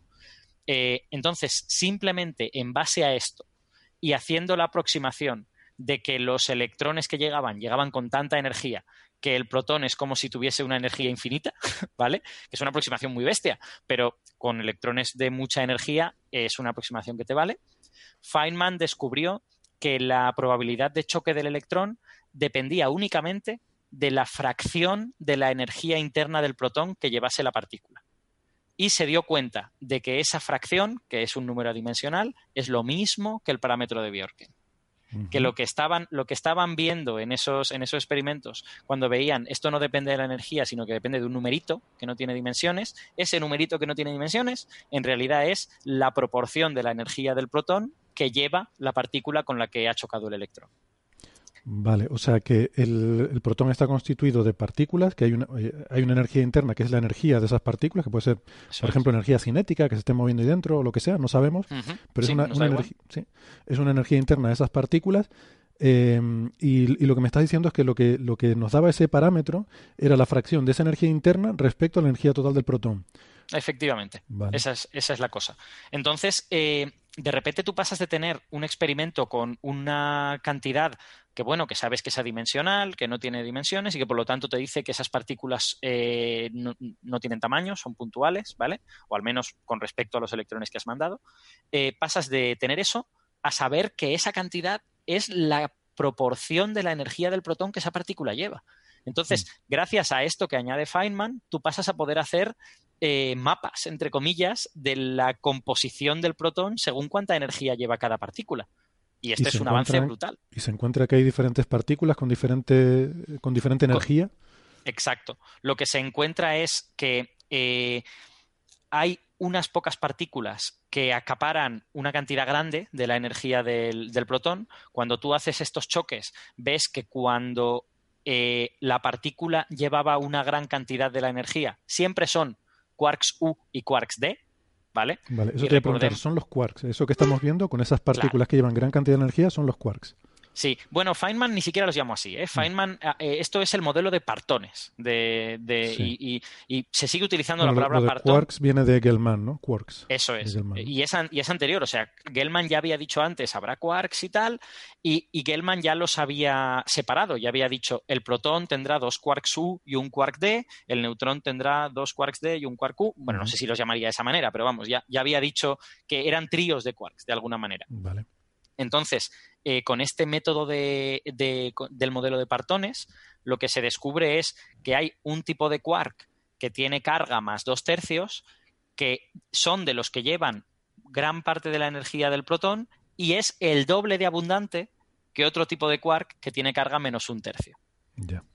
Entonces, es de alguna manera reencontrar este modelo de juguete del protón está formado por tres quarks, dos quarks U y un quark D, pero más elaborado.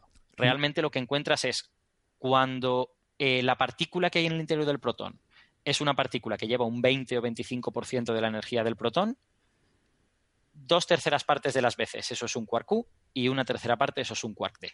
Mm. Y esa es la interpretación moderna de el protón está hecho de dos quarks U y un quark D. Claro, claro. Bueno, pero Y un- además, y, y además consigues un bonus track, que es cuando te vas, sí, sí, además Sí, sí. cuando te vas a energías más pequeñas, esos quarks dejan de ser importantes y empieza a aparecer una multiplicidad de otras partículas que empiezan a llevar una cantidad muy pequeñita de la energía del protón. Pero cuando vas a energías más pequeñas o más grandes, porque serían partículas, eh, entre comillas, más pequeñas, ¿no? Las que eres sensible. Perdón, Mm. es que lo he dicho mal. Cuando voy a proporciones de la energía del protón Ah, más proporción pequeñas. de energía más. Sí. Sí, sí, perdón, vale. Que además tú puedes separar eso según el ángulo en que salgan las partículas finales y todo, hay toda una serie de observables experimentales que te permite saber si la, ese chorro de partículas ha venido de alguien que transportaba una gran proporción de la energía del protón o una pequeña proporción, ¿vale? ¿Y eso qué serían? ¿Gluones o...? Pues ¿Qué son una mezcla de gluones y de quarks. Te encuentras todas esas cosas. A estos quarks principales, que son el trío, el trío principal, se le llama quark de valencia, En honor a los electrones de valencia de los, de los átomos, ¿vale? Eh, y a todas estas partículas que son Conocidos por la famosa ciudad de las naranjas y las flores y la luz y el amor. efectivamente que está toda llena de quarks de valencia y de Te- electrones de valencia. Perdón, te he robado el chiste de la brújula, pero no he podido evitar hacerlo. Te los encuentras por la calle. Eh, Saludos a eh, nuestros amigos de Valencia. Luego están los otros que no son de Valencia, que son irrelevantes para la química de, de las ciudades, pero Efectivamente. Todos los que vienen de Albacete, pues la- en, la química no participan. no participan. Bueno, eh, dejando de decir tonterías. Em, entonces, Tú todas, todas empezaste, estas- esto lo dijiste tú en la brújula, ¿eh? quiero decir que esto, Esto- no es invento mío. Venga. Totalmente de acuerdo, me da culpa. Eh, todas, todas estas partículas que llevan una propor- proporcionalmente una pequeña cantidad de la energía del protón forman lo que se llama el mar de las partículas, ¿vale? Del protón. Entonces es como si los quarks de valencia estuvieran nadando en una especie de mar de partículas de poca energía, que efectivamente muchas de ellas son gluones, más de la mitad son gluones, pero a medida que te vas yendo a energías un poquito mayores del electrón que utilizas, ves que aparecen algunas partículas nuevas. Aparecen quarks S, aparecen incluso quarks C, porque esta, esto que he dicho antes, de que los resultados no dependen de la energía del electrón incidente, es solo una aproximación. Vale, y hay no lo que se llama violaciones de esta aproximación. ¿eh? Eso, esta, esta cosa que he dicho se llama eh, Bjorken scaling y no es exacto, es muy aproximado y en, y en el año 68 fue un resultadón, pero cuando lo ves con mucha más precisión te das cuenta que hay una cierta violación de esto y aparecen pequeños cambios en la composición del protón según la energía. Y eh, a energías bajas, cuando el electrón que llega es, es de pequeña energía, el mar está formado por gluones, quarks U, quarks D, antiquarks U y antiquarks D, pero cuando el electrón que mandas es de más eh, energía, te encuentras que aparte de eso se unen quarks S y antiquarks S, se unen incluso una pequeña cantidad de quarks C y antiquarks C y cosas así. O sea que entonces la estructura interna de un protón y de un neutrón es lo mismo. Eh, cuando la podemos ver en estos experimentos de altas energías, sería algo así como que tienes tres quarks, estos tres quarks de valencia, que son los que toda la vida nos han dicho que son los que componen el protón y el neutrón, pero están inmersos en un mar de otras partículas de, de mucho menor energía, que llevan mucha menor energía dentro de, de los hadrones, que son estos gluones y además otros quarks, esto yo no lo sabía, hay otros quarks ahí metidos en esta sopa Eh, y entiendo que esto todo además es dinámico, ¿no? O sea, que son- estas partículas van apareciendo y desapareciendo y en promedio tenemos esta estructura de los tres quarks de valencia y todo este mar de otras partículas ahí un poco indefinido, ¿no? Eso es, y tú lo que puedes medir gracias al modelo de partones es la probabilidad de que te encuentres con esas cosas. Pero es más, es que eh, lo bizarro, lo, lo raro, es lo que, que ya lo he dicho, pero no lo he señalado, que es que también tienes antiquarks dentro del protón. O sea, quiero decir, te- en el LHC, que choca protón contra protón, tú tienes choques de quark U contra antiquark U. Hmm. Son poquitos, porque la proporción de antiquark U dentro del protón es pequeña, pero te encuentras de vez en cuando algún choque de ese tipo. Entonces, eh, ese mar esta es muy complejo. Y, y, de hecho está relacionado con el vacío de QCD y con eh, la estructura de color de ese vacío. En fin, tiene un montón de características que hoy en día son muy importantes y que algunas de hecho no se entienden del todo bien, se están Mm. intentando entender. Claro, por eso decía que es dinámico, ¿no? El sistema, o sea, porque alguien se Mm. puede plantear, bueno, si hay antiquarks no se aniquilan, o sea, probablemente hay aniquilación y regeneración de partículas también espontáneamente, ¿no? Exacto. De hecho, una manera de interpretar esto, no sé si es la más acertada, pero es una que yo pienso a veces, es que el... ya sabemos que los quarks no tienen existencia propia, ¿vale? No tienen, eh, no, no puede haber un quark aislado, porque se rodea de otras cosas y se termina convirtiendo en un hadrón de algún tipo. Pero dentro del protón, los que tienen una existencia mejor, los que existen más, son los quarks de valencia, Más mientras tiempo, que decir, son más estables. Sí, o que, o que digamos que son más parecidos a que tengas una partícula dentro del protón, ¿vale? Vale. Mientras que los del mar no son tan parecidos a eso, son más parecidos pues a tener partículas virtuales que, con las que solo puedes interaccionar de, de ciertas maneras, pero no podrías sacar una de ellas. No sé, o sea, es, un- es una frase que yo me digo a veces para ver la diferencia entre el mar y los quarks de Valencia. Aunque no es verdad, ¿eh? O sea, quiero decir, esas partículas ninguna existe fuera del protón. Y al final la única verdad es cuando yo eh, me encuentro un chorro de partículas que resulta que transportaba gran parte de la energía del protón, eso es muy probable que venga de un quark de valencia. Podría venir del mar, pero lo normal es que venga de un quark de valencia. Mientras que cuando me encuentro con un chorro de partículas que transportaba una parte pequeña de la energía del protón, eso es altamente probable que venga del mar y muy, muy improbable que venga de los quarks de valencia. Muy bien, pues me ha quedado, me ha quedado mucho más claro. Eh, nada, llevamos ya una hora hablando de Richard Feynman. Yo sé que tú seguirías otro tanto, Alberto. Eh, en fin, no sé si hay alguna cosilla que quieras comentar para, para ir concluyendo. Eh, yo me imagino que, en fin, podemos retomar el tema, ¿no? Cualquier otro día que tengamos alguna excusa para hacerlo.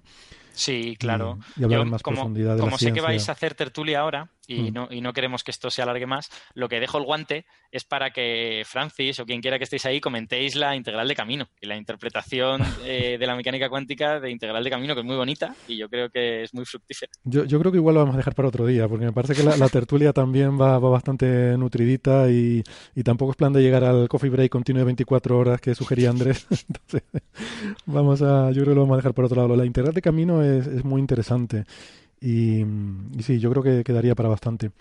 Así Sí, que de hecho tiene, tiene que ver con un concepto que a mí me gusta mucho y que creo que se explica regular, que es el de partícula virtual. Hmm. Entonces podemos dejar el cliffhanger, que Sí. dentro de unas semanas hablamos amenazamos, de integral de camino. de- amenazamos con hablar de partículas virtuales.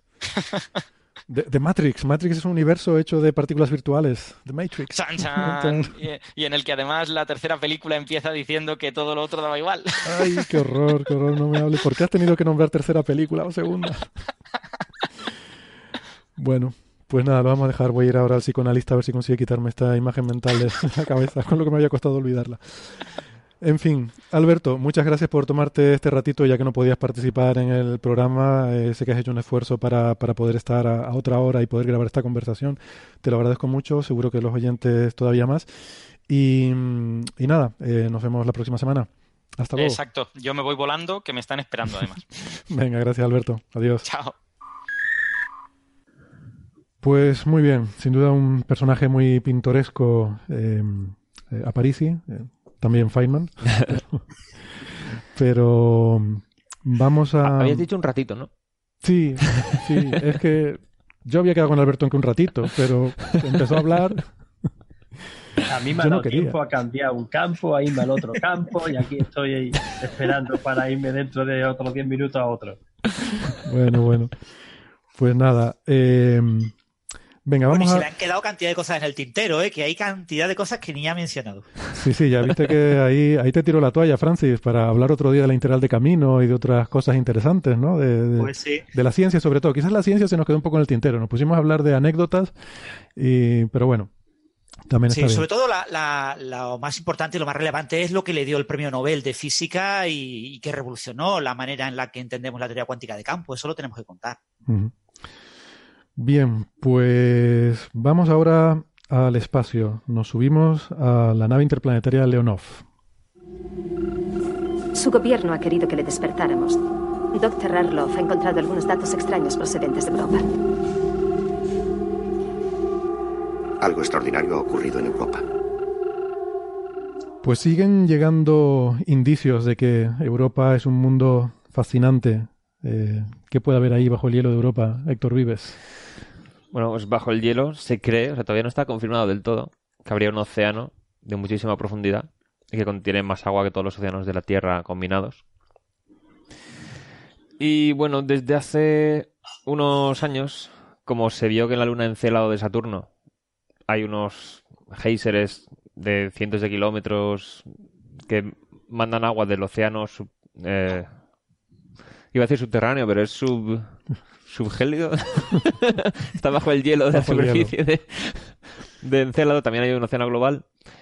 Y aquí sí que sabemos que está el océano comunicado con el espacio, mandando tanto agua como granitos de material, silicato y tal al espacio que se pueden estudiar si mandásemos una sonda a atravesarlos y con instrumental apropiado para ver qué los compone. Estos son resultados de la misión Cassini, Sí, ¿verdad? eso es de la misión. Cassini, que está en... Bueno, estuvo, Estuvo. ya terminó, en torno a Saturno. Y Encelado es una luna de Saturno. Entonces, tras ver que esta luna, que de hecho no se esperaba que tuviera un océano global ni tanta posibilidad para la vida, los ojos se han vuelto a poner en Europa, diciendo a ver si Europa también tuviera este tipo de géiseres y podemos eh, sacar muestras de ellos sin tener que hacer una misión súper compleja que aterrice, perfore los kilómetros de hielo hasta llegar al océano para sacar muestras. Entonces, Si, si te parece, podemos introducir un poco por qué es tan interesante esto para la vida, ¿no? Este Claro. concepto de mundo con una corteza de hielo, debajo un océano y debajo Roca. roca, con energía geotérmica, bueno, sí, geotérmica Sí. alimentada por mareas. Eh, Pues básicamente porque son los componentes mínimos que creemos que necesitaría la vida para surgir tal y como la conocemos. Porque tenemos agua, que es un disolvente de materia orgánica y muchas sustancias que podrían eh, ser necesarias. O sea, es el lugar donde tendría, lugar toda esta química. Si está en contacto con el suelo rocoso de la Luna, habría intercambio con material sólido y un montón de partículas que podrían tener sus interacciones químicas. Porque, o sea, esto lo digo porque se cree que Ganímedes y Calisto podrían tener también océanos subacuáticos, pero entre una perdona, capa de otra, hielo. otra cosa que nos explicó mm, Nefertiti hace mucho tiempo es que es Ganimede. Ganímedes, es verdad. Es, la- sí, es Encélado y Ganimede, Ganímedes. justo al revés de como solemos Sí. decirlo normalmente, ¿no? Curioso. Bueno, el caso es que estas lunas eh, tienen una capa de hielo exterior, luego la presión hace que el interior haya agua líquida, pero luego la presión sigue aumentando y hay otras formas de hielo que ya son más densas que el agua líquida. Entonces está el hielo, o sea, agua en contacto con hielo solamente, no con la- el material rico que podría dar lugar a la vida.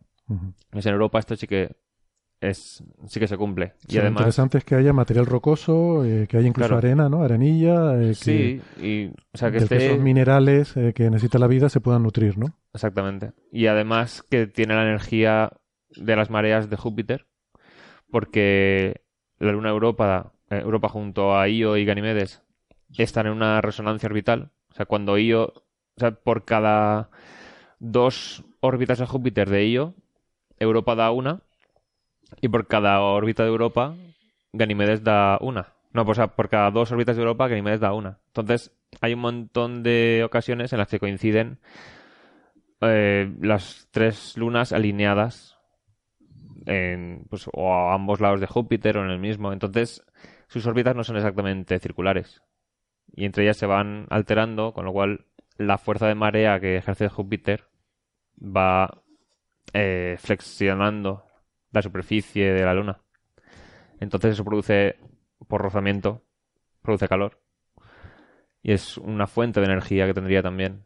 A pesar de estar súper alejado del Sol, no está en la zona habitable del sistema, podría seguir recibiendo energía suficiente para que haya agua líquida Mm. sin necesidad de...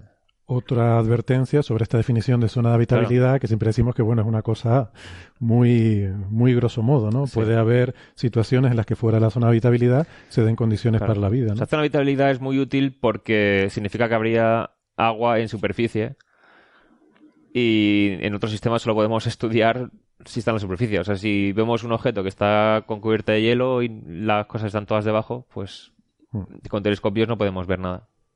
Claro. Entonces es útil. Entonces aquí hay un concepto curioso, porque nosotros en la Tierra estamos acostumbrados a que la fuente de energía es el Sol, Claro. entonces el calor viene de fuera, y, y según te vas yendo hacia abajo, pues claro, por debajo de... O sea, tienes los océanos que están al aire libre, ¿no? En la superficie.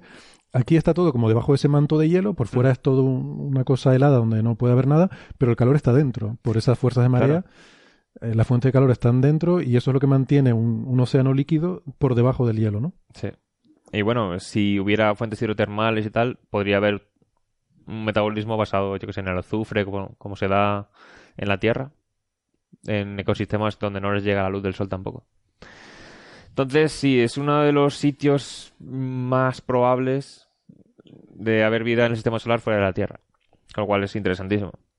Entonces, claro, teniendo en cuenta lo de Encélado, ya se empezó a buscar. y dice, ¿Y si Europa también tuviera este tipo de géiseres que pudieran analizarse sin una misión complejísima y por lo tanto más fácil de analizar? Mm. Hay, hay misiones, ¿no? Que planean ir a Europa. Sí, de hecho, eh, hay una sonda europea que se llama JUICE, porque es Júpiter. Creo que la U también era de Júpiter. No me acuerdo de- del acrónimo. El acrónimo. El caso es que iba a orbitar. Iba a pasar por alguna de las lunas y luego se iba a quedar orbitando a Ganímedes. Pero entre esas iba a hacer dos pasos cercanos, rasantes, a Europa. Y luego. Sí, eh, la- las siglas, Héctor, son Sí. eh, Jupiter Icy Moons Vale. Explorer. Exacto. Icymus, la I era de. Claro. O sea, explorador de las lunas heladas de Júpiter. Eh, Exactamente.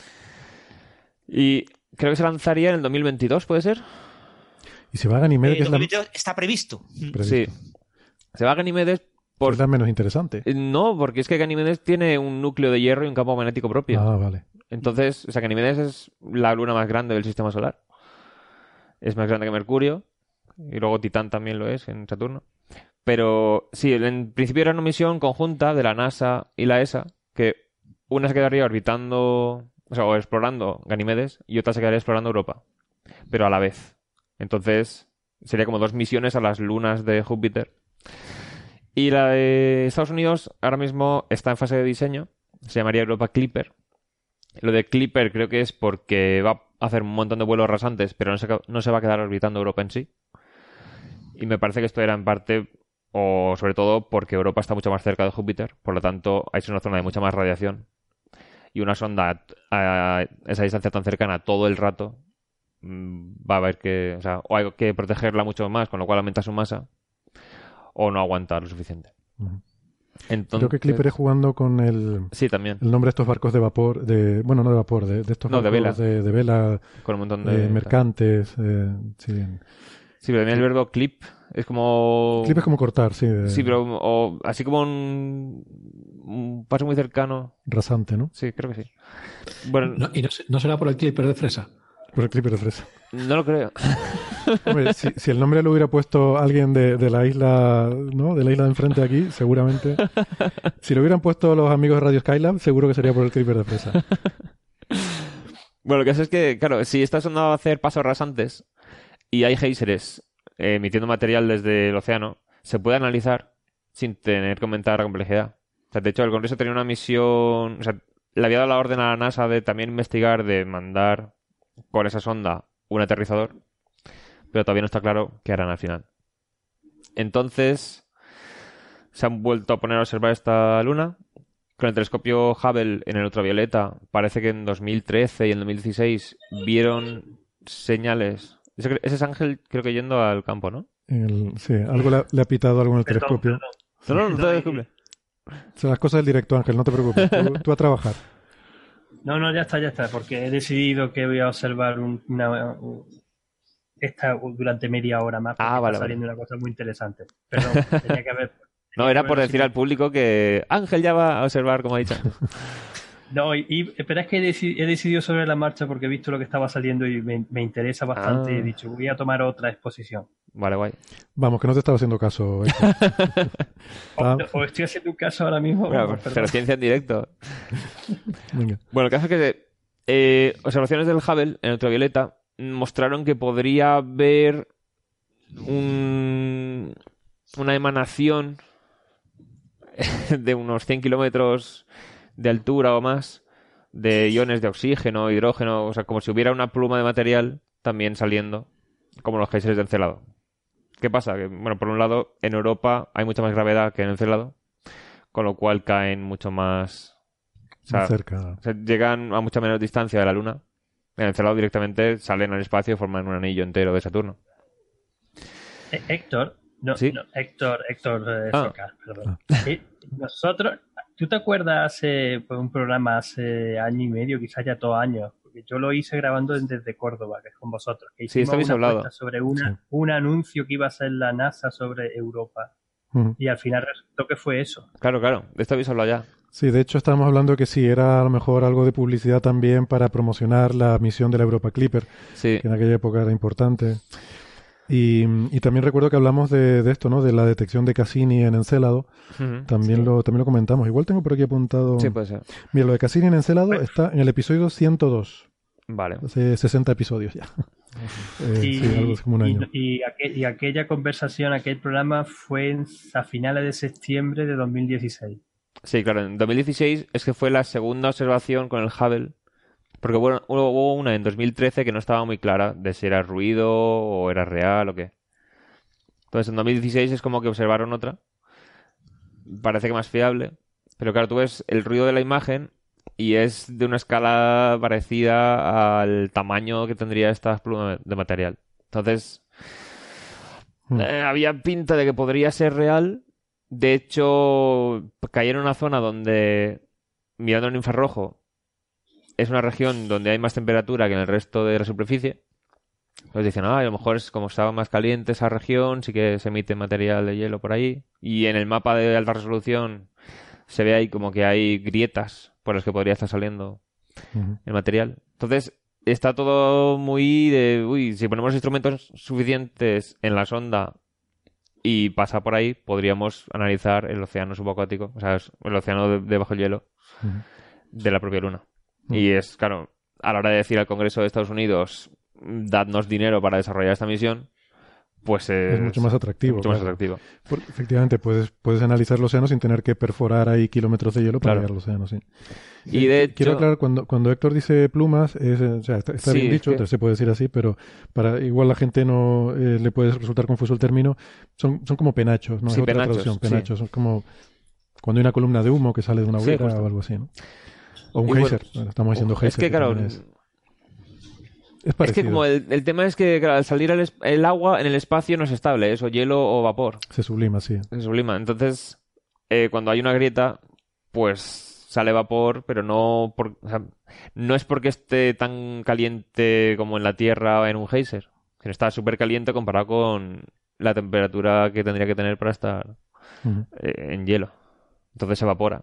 Sí, se evapora Porque porque, está en el espacio, básicamente. Claro. y- Bueno, el caso es que hablando de esto de la financiación del Congreso de Estados Unidos, salió la semana pasada en un meeting, en un comité que hicieron precisamente para ganar apoyos y financiación para esta misión, un congresista de repente muestra un artículo científico que dice que una sonda llamada Galileo, que estuvo hace 20 años orbitando las lunas de Júpiter también, detectó, eh, o sea, que se ha detectado en datos de hace 20 años que parece que pasó por uno de estos penachos y detectó anomalías medibles. Y claro, la gente estaba, estaba por un lado, los que no sabían nada del han tema. detectado datos extraños eh, provenientes de Europa. Como en la Exactamente. película.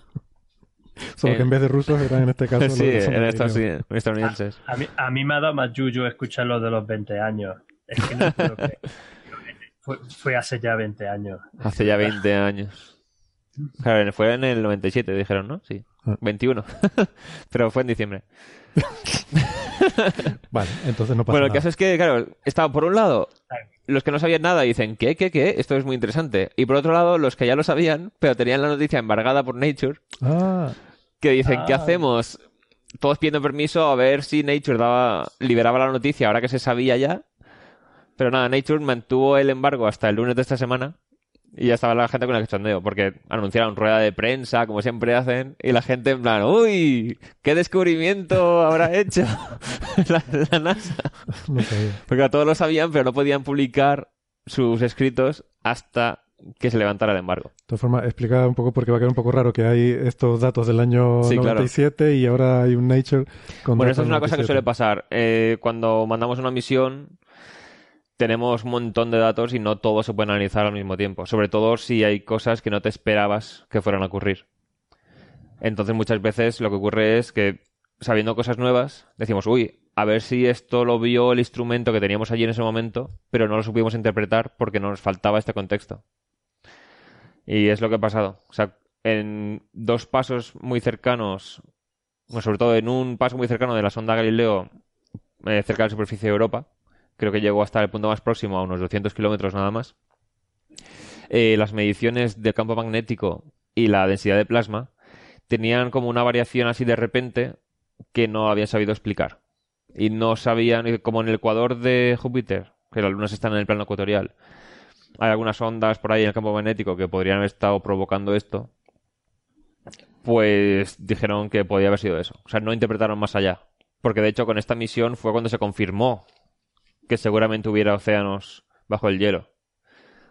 O sea, ahora que lo sabemos con mucha más seguridad, podemos ir mucho más allá. Pero ahí que todavía estaban que tratando de confirmar si había océano, pues era difícil decir, encima del océano está mandando al espacio agua que podemos detectar con esta sonda.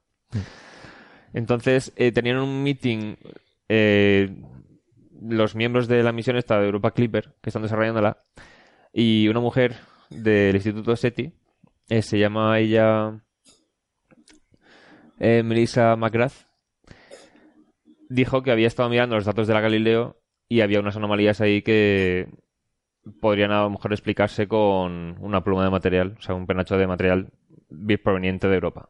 Entonces, hubo unos investigadores que dijeron, bueno, los datos están ahí, son están liberados ya, los puede usar quien quiera. Pues decidieron hacer una simulación del campo magnético y la densidad de plasma, cómo se verían afectados si efectivamente hubiera un penacho de material saliendo de la Luna, con sus iones de hidrógeno y oxígeno, lo que se esperaría del agua. Entonces, esta simulación reproduce muy bien los cambios que se ven en la intensidad y la dirección del campo magnético y la densidad del plasma. Entonces es como que ahora tenemos otra evidencia indep- independiente, bueno, más que evidencia, que si no nos riñen, otro indicio independiente de los anteriores. Lo que hicieron fue, o sea, en cuanto a densidad y tal del penacho, usaron los datos que dedujeron a partir de las observaciones del Hubble. O sea, desde el Hubble dijeron, bueno, si esto es real, la densidad del penacho y altura a la que llega deberían ser tales. Pues reproduciendo eso, sí que pueden ajustar muy bien los datos del campo magnético. Y también está en una región muy cercana a la que habían visto los penachos con el Hubble. Está cerca de la zona esta de, de, más- de mayor temperatura. Aunque no exactamente, está un poco más al este, creo que dijeron, o al oeste. Sin embargo, claro, cuando pasó por encima de esta región de más temperatura, estaba como 400 kilómetros. Entonces, a lo mejor ahí también hay plumas de material, pero no las detectó. Entonces, o sea, lo interesante de esto es que, claro, eh, por sí solas, los indicios que hay son como muy tenues, ¿no? Uno ahí, bueno, parece que hay algo de ruido o que podría ser real en la imagen del Hubble en ultravioleta. Mm, Otro dice, bueno, en esa zona hay un poco más de temperatura. Y otro dice, bueno, aquí el detector de campo magnético hace cosas raras. Pero si los pones juntos, ya tenemos que en exactamente el mismo momento el medidor de campo magnético empieza a cambiar de dirección y el de plasma da un pico de... de o sea, la densidad de plasma aumenta justo en el mismo momento en el que el campo magnético empieza a variar, porque es cuando atraviesa, atraviesa la zona de choque. Entonces es como que ya se vuelve todo mucho más seguro. O sea, todavía no es... No está eh, confirmado. No está sí. confirmado. Para confirmarlo habría que mandar la Europa Clipper allí. Pero ya sí que podríamos... Lo que pasa es que no son indicios independientes, ¿no? Porque este de la Galileo se deriva de los anteriores, Sí, porque claro. han usado lo que creían ver en el Hubble para ajustar lo que Sí, bueno. de la Galileo y bueno, Lo suyo es, dice, asumiendo que lo del Hubble es real, sí que ajusta muy bien lo que Mm. esperábamos. O sea, si, poniendo las características de lo que se deduce del Hubble saliera muy diferente, a lo mejor dices, uy, pues sería ruido o no está relacionado y tal. estas cosas Pero cuando bueno. hay muchos parámetros libres, a veces Sí, a mí sí, lo que sí. me gusta es que por lo que vi tenía había dos anomalías que estudiaban Mm. y una la ajustaban con el modelo de Penacho y la otra no. La otra, ¿no? ¿Cuál? Eh, eh, no sé, eh, estuve leyendo algo así como que hay una que no, pero eso me da confianza en el sentido de decir, bueno, Ah, bueno. que no es que pueden ajustar cualquier cosa, Sí, claro. sino que hay, hay algunas anomalías que no, o sea, que no Ah, es que lo ya, expliques ya. todo, que no, Sí, es que la gráfica hace, o sea, tiene la parte de ese momento en el que interpretan como una pluma, pero también hay cambios externos que, claro, es- hay variaciones intrínsecas del campo magnético. Y dicen, se deberá a eso. Pero, o sea, el cambio gordo lo explican, pero otros cambios menores se quedan sin explicar todavía. Pero bueno, una cosa que sí que hay que aclarar es que no significa esto que el océano eh, esté directamente comunicado con el espacio. O sea, estas plumas, de, estos penachos de material podrían estar saliendo de es una especie de lagos bajo el hielo, pero en una zona intermedia. O sea, entre la superficie y luego el océano. O sea, de hecho, en la Antártida a veces pasa esto. O sea, que que, hay se un- forma agua líquida en medio del hielo. Claro, una no región que se ha fundido, por, a, a lo mejor por estrés de la marea y tal, pero podría no estar comunicado con el océano global. Ya. O sea, Sin embargo, las que vio Cassini se supone que sí, porque había Sí. arenilla, básicamente, que debería provenir del lecho rocoso. sí, y también hidrógeno y tal. O sea, las de Cassini, las de Encélado, o sea, a lo mejor que haya vida en Encélado es mucho menos probable que en Europa, pero todavía de momento sigue siendo más fácil de buscar allí que en Europa. Entonces, en el sitio ese que, que- ¿Dónde encontraremos, si la hay, dónde encontraremos antes vida dentro del sistema solar, fuera de la Tierra? Pues está el factor de dónde es más probable que haya y el de dónde es más fácil de buscar. Claro. Por ejemplo, si hay en Marte, seguramente sea subterránea y habría que buscar todos los posibles sitios de forma mucho más complicada. Entonces, así estamos. Pero bueno, Bien.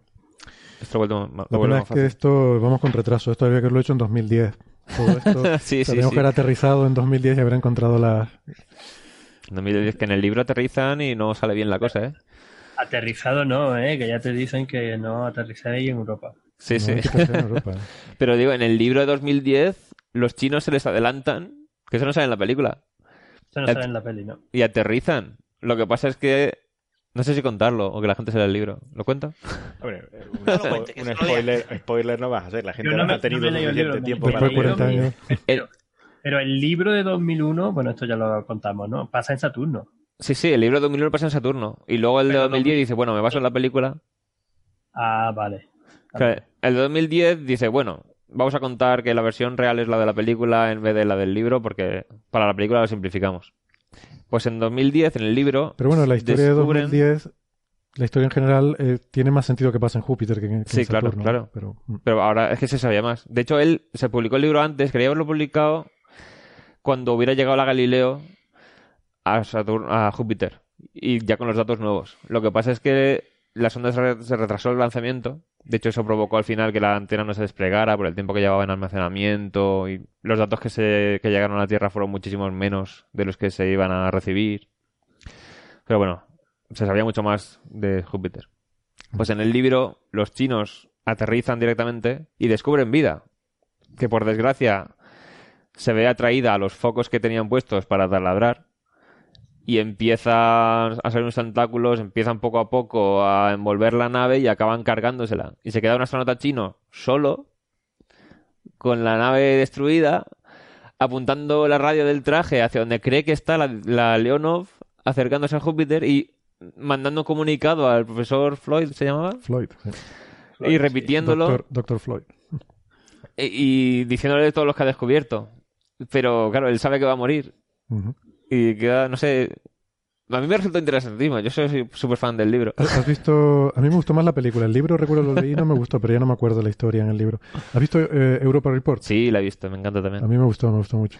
También la, la recomendamos. Mm, Y bueno, Vale, pues, pues muy bien. Somos muy fans de Europa aquí. Eh, la luna de Júpiter. que, pues nada, que seguimos, seguimos atentos. Yo me muerdo las uñas. Yo cada vez que veo la NASA va a hacer un anuncio sobre Europa, me Oye. pongo nervioso. Tengo que dejar de tomar café esa semana. bueno, si quieren, eh, volvemos a la Tierra, porque habíamos prometido hace un par de semanas que hablaríamos de la NBA y de baloncesto. Un tema que, que se, se presta para mucho análisis estadístico, ¿no? Porque al final nos tuvimos que conformar con, con hablar de fútbol, pero, pero el baloncesto es un deporte mucho más interesante desde el punto de vista estadístico, porque hay grandes números. Eh, los partidos pues terminan 120, 114 y cosas así, entonces se, la significancia estadística de las cosas que pasan eh, es mayor que en fútbol, que es un deporte que los resultados se definen por accidentes, fluctuaciones. Sí, o sea, el, el baloncesto es un deporte de medias y el, y el fútbol es un deporte de desviación estándar. Exactamente. Bueno, eh, entonces Andrés me había enviado el otro día un artículo que, me pareció muy interesante. Eh, lo, bueno, te pediría que lo comentes, pero claro, es que es curioso. El artículo se titula tienen los Golden State Warriors. Golden State Warriors es el, el equipo de la NBA que en los últimos años es el equipo de moda, ¿no? Por, en fin, eh, han hecho una especie de media revolución en la forma de jugar y han liderado un poco un cambio en la forma en la que se juega baloncesto, sobre todo en la NBA. Dice, ¿tiene los Golden State Warriors hot hands? Que es una expresión que se usa en inglés que es para decir, Estar o sea, mano caliente, pero... Estar enchufado. Sí. En racha, en racha. En racha, estar en racha. Más que tener la mano caliente, que a lo mejor aquí sonaría otra cosa, vamos a decir en racha. Sí, porque lo de caliente no, no sé, queda muy raro. Pero lo, el comentario que quería hacer es que son tres autores los que escriben este artículo de la Universidad de California en Berkeley. Eh, que esto es allí, en la Bay Area. O sea, esto es eh, justo a, eh, al otro lado de la orilla de, de donde juegan los Golden State Warriors. O sea, que, que probablemente son, son fans de, de este equipo, ¿no? Y, y mire, por cierto, y abundando en el comentario que hacíamos con Alberto sobre los judíos en física, el te- la tercera autora se llama Lisa Goldberg, que ese apellido también suena judío. Eh, bueno, venga. ¿Qué, qué nos puedes contar, Andrés, sobre este artículo? Bueno, esto es algo que lleva ya bastante tiempo dando vueltas, ¿no? O sea, esto es una típica curiosidad casi periodística, ¿no? De, eh, si los em, eh, jugadores de baloncesto, hay jugadores de baloncesto que tienen, eh, están enchufados, ¿no? Tienen en rachas, ¿no? O sea, y cuando marcan una canasta, eh, la probabilidad de marcar la siguiente canasta aumenta, ¿no? Eh, de forma que crean pues rachas de tres y cuatro tiros seguidos eh, marcados. ¿no? O Entonces, sea, la, la pregunta es si existe eh, este concepto de las rachas si o si es una fluctuación estadística. si ¿no? existe el, el concepto de racha. ¿no? Porque claro, tú tiras una moneda, siempre tiene un 50% de probabilidad de que salga, pero te pueden salir cuatro caras seguidas. Hmm. Eso no significa que haya cambiado la probabilidad, sino que hay que un- efectivamente, hay que diferenciar entre, bueno, el, digamos, el típico jugador promedio que llega a la NBA, claramente. Eh, pues pongamos que, que en promedio eh, puede marcar el 50% de los tiros que hace. ¿no? Eh, entonces con defensa. ¿Eh? Con defensa. Con- Sí. sí. quiero decir, siendo defendido, o sea, que, no, Sí, sí, que sí, sí, seguramente él. Bueno, y él de- y solo lo- en la cancha y- meterá mucho más, Y claro. los que llegan a la NBA, ¿no? O sea, yo cuando yo mi- mis porcentajes seguramente son un poco más bajos, ¿no? Eh, Depende si te defiendo yo o no. a lo mejor hasta te lo subo. Yo creo que hasta defendiéndome un mono, seguramente. Eh, entonces, bueno, aunque incluso aunque tus porcentajes sean del 50%, eh, pues eh, lo que preguntan aquí es si, es posible, si, existen esas rachas eh, pequeñas en las que, eh, dado mm, que has metido dos canastas, pues la probabilidad de la tercera canasta aumenta con respecto a fallar, ¿no? Entonces esto, bueno, es histórico, ¿no? Seguramente de los comentaristas y porque genera mucho mucha discusión en la televisión y en la radio y tal, ¿no? Eh, entonces esto ya desde los años 80 pues se ha, se ha investigado, ¿no? Y bueno, en aquel momento eh, pues hay artículos eh, en los que se intentó analizar esto eh, y se llegó a la conclusión con los datos que había, analizando, por ejemplo, a los Philadelphia 76ers, ¿no? que en, aquella época eran también un equipo de los grandes. ¿no?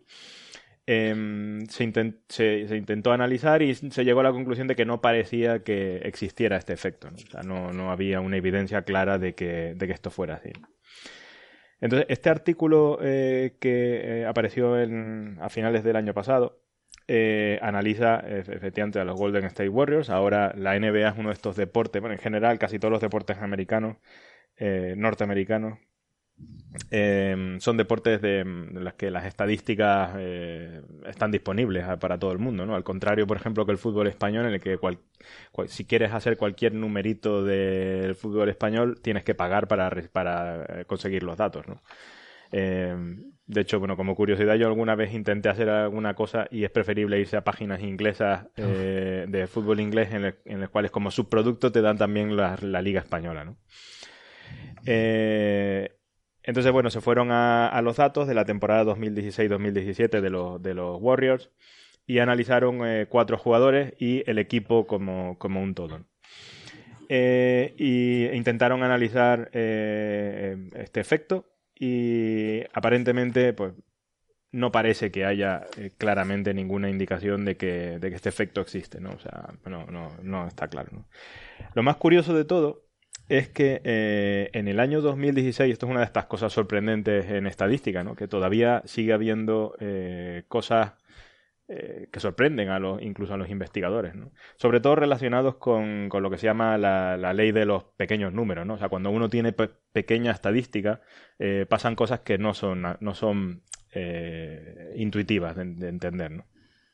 Y entonces, en el año 2016, Miller y Sanjurjo publicaron un artículo eh, en el que eh, ponían, eh, bueno, escribían ecuaciones y tal, y llegaban a la conclusión de que hay un sesgo cuando uno tiene em, pequeños números, por ejemplo, cuando tira una moneda y la tira pocas veces, la probabilidad de que, a pesar de que, por ejemplo, una moneda no esté, em, la probabilidad de, sacar cara o cruz sea exactamente la misma, un 50%, eh, la probabilidad de que salgan ciertas combinaciones de eh, caras y cruz eh, no son el 50%. si uno tira una moneda cuatro veces, por ejemplo, lo normal, pues uno pensaría que en un 50% de las veces, o sea, cuando, cuando, tiras una cara, con un 50% de probabilidad vas a sacar una cruz en el siguiente. Y esto resulta no ser así. Y bueno, uno puede hacer un programita muy tonto, ¿no? Em, tirando una moneda completamente eh, no sesgada eh, cuatro veces, por ejemplo, o diez veces, y contando el número de eh, caras que salen después de dos cruces, por ejemplo, ¿no? o de cruces que salen después de dos cruces. Y resulta sorprendente llegar a la conclusión de que em, si uno tira, por ejemplo, un millón de, de monedas y las, y las, tira cuatro veces, hace un millón de veces eso, la probabilidad de em, de sacar una cara después de una cruz es del orden del 40% en vez del 50%. Eh, y esto es muy fácil de explicar si uno coge sus eh, dos manos, ¿no? Eh, em, y una de las manos representa, bueno, representan 10 tiradas, ¿no? Cada uno de los dedos. entonces coges y tiras una moneda y te salen dos caras, ¿no?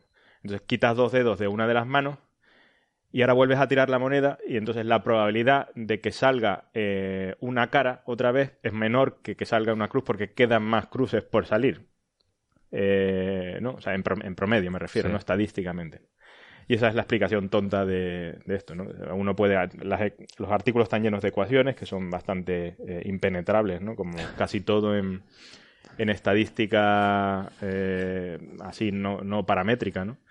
Eh, pero básicamente se puede explicar con las manos. Y, esta es una de estas cosas sorprendentes que una vez uno corrige por este sesgo que tienes que tener en cuenta al analizar los, tiros de los jugadores, sigue sin aparentemente, o sea, el efecto, eh, no sé si algunos, supongo que recuerdan el... Eh, la famosa serie de televisión del Príncipe de Bel Air, ¿no? El famoso capítulo de Pásenle a Will, ¿no? Balones a Will. balones a Will, que el centro se desplaza hacia abajo, finge tirar y pasa al delantero. ¿Qué debe hacer?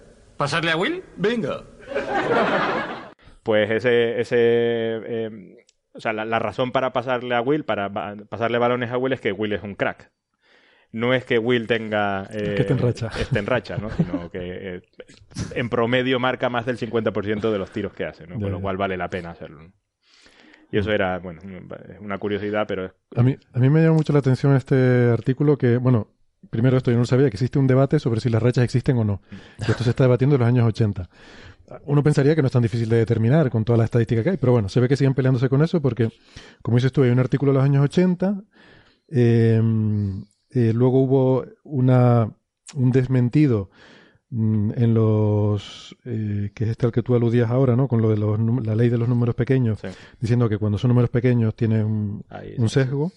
Y ahora aparece este otro artículo diciendo que, o sea, el primer artículo decía que no existen las rachas, luego este desmentido decía que sí pueden existir y este artículo ahora dice que no. Sí. Pero lo que me llama la atención es que aquí lo que dicen es que el efecto racha es una, parei- es una pareidolia.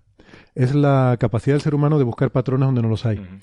Y entonces es lo mismo que ver caras, eh, las caras de Belme, que eh, es una cosa que yo descubrí en este programa, por cierto. No conocía antes de, de hacer Coffee Breaks, pero No sabía lo que eran las caras de Belmez. No. se nota que... no, además me lo, me lo explicó aquí Carlos. Yo antes no sabía lo que era. Pero es el mismo concepto en el sentido de que cuando tú tiras, tú tiras monedas, eh, el ser humano tiende a pensar que aleatoriedad significa cara cruz, cara cruz, cara cruz. Si tienes dos caras seguidas, eso ya no te cuadra mucho. Y si te aparecen tres caras seguidas, ya enseguida piensas que hay un patrón. Sí, este, este es famoso, no sé si, creo que hay un profesor famoso, ¿no? Que, de estadística que lo primero que hacía al llegar a su clase era pedirle que a los estudiantes que en un pa- con un papel y un lápiz simularan una moneda, ¿no? Y automáticamente podía reconocer quién, quién no tenía ni idea de estadística y quién sí, ¿no? Sí, yo he oído esa historia, pero que les ponía un experimento en lo que un grupo tiraba una moneda y ponían los resultados 100 veces y otro grupo se la inventaba. Tenía que poner cara o cruz, cara o cruz. Y él luego era capaz de saber quién había tirado una moneda y quién se lo había inventado. Y es básicamente porque el número de series seguidas, en las que te salen cuatro caras o cinco caras seguidas, el, el que se la inventaba nunca hacía eso, nunca ponía eso. Claro. Porque te parece que eso no puede pasar. Mientras que con la moneda eso a veces pasa. Eso también se... De hecho, Bueno, que- hay, hay una, hay una extensión muy interesante de eso y es que en la Segunda Guerra Mundial, una de monedas. maneras que tenían los, los ingleses de, de codificar sus cosas, sus mensajes requería un, requería un número, requería números aleatorios. Y la manera que ellos generaban números aleatorios era, tenían, tenían un sótano lleno de señoras, concretamente, con barajas o con, o con cosas de bingo, con eh, eh, eh, bombos de bingo, ¿no? Entonces sacaban cartas aleatoriamente o sacaban pelotitos aleatoriamente del bingo. Pero claro, a estas señoras le- les pasaba exactamente lo mismo. Entonces, cuando, yo qué sé, le salía dos veces la misma carta, las decían, uy, no, esto no, me ha salido mal. Me ha salido mal. No es aleatorio. o sea, por lo visto, la gente que intentaba decodificar estos mensajes era capaz, o sea, usaba esto, porque esto reducía la aleatoriedad de, de- de la codificación, usaba esto para romper el código. O sea, esto era una habilidad del código. Tener a gente diciendo, uy, me ha salido dos, tres seguidos. Ya no, no, el siguiente se me sale Ahí. un tres, lo vuelvo a sacar. El factor humano otra vez. Sí, eso también se ve cuando le pides a alguien poner un montón de puntos dentro de un cuadrado de forma aleatoria, pues es una distribución muchísimo más uniforme que una distribución aleatoria de verdad. O sea, la aleatoria hay zonas donde parece que hay concentraciones, otras donde están más vacías. Y cuando lo hace la gente aleatoriamente poner puntos en ese recuadro, están, o sea, es muy poco aleatorio, es muy uniformemente distribuido. Porque Claro. están más o menos por toda la zona. Pero no se me había ocurrido que esto, que efectivamente no, no me sorprende eso que dices, ¿no? Porque es verdad que nosotros tendemos a pensar en aleatorio como Sí. que tiene que ser eso, cara cruz, cara cruz, tiene que ser homogéneo, tiene que ser Claro. tal. Pero que es un efecto de pareidolia, es decir, si hay un patrón, el que sea, entonces que no, o sea, enseguida reconocemos el patrón, ¿no? Nuestro cerebro, Sí. incluso en cosas aleatorias, reconocemos patrones.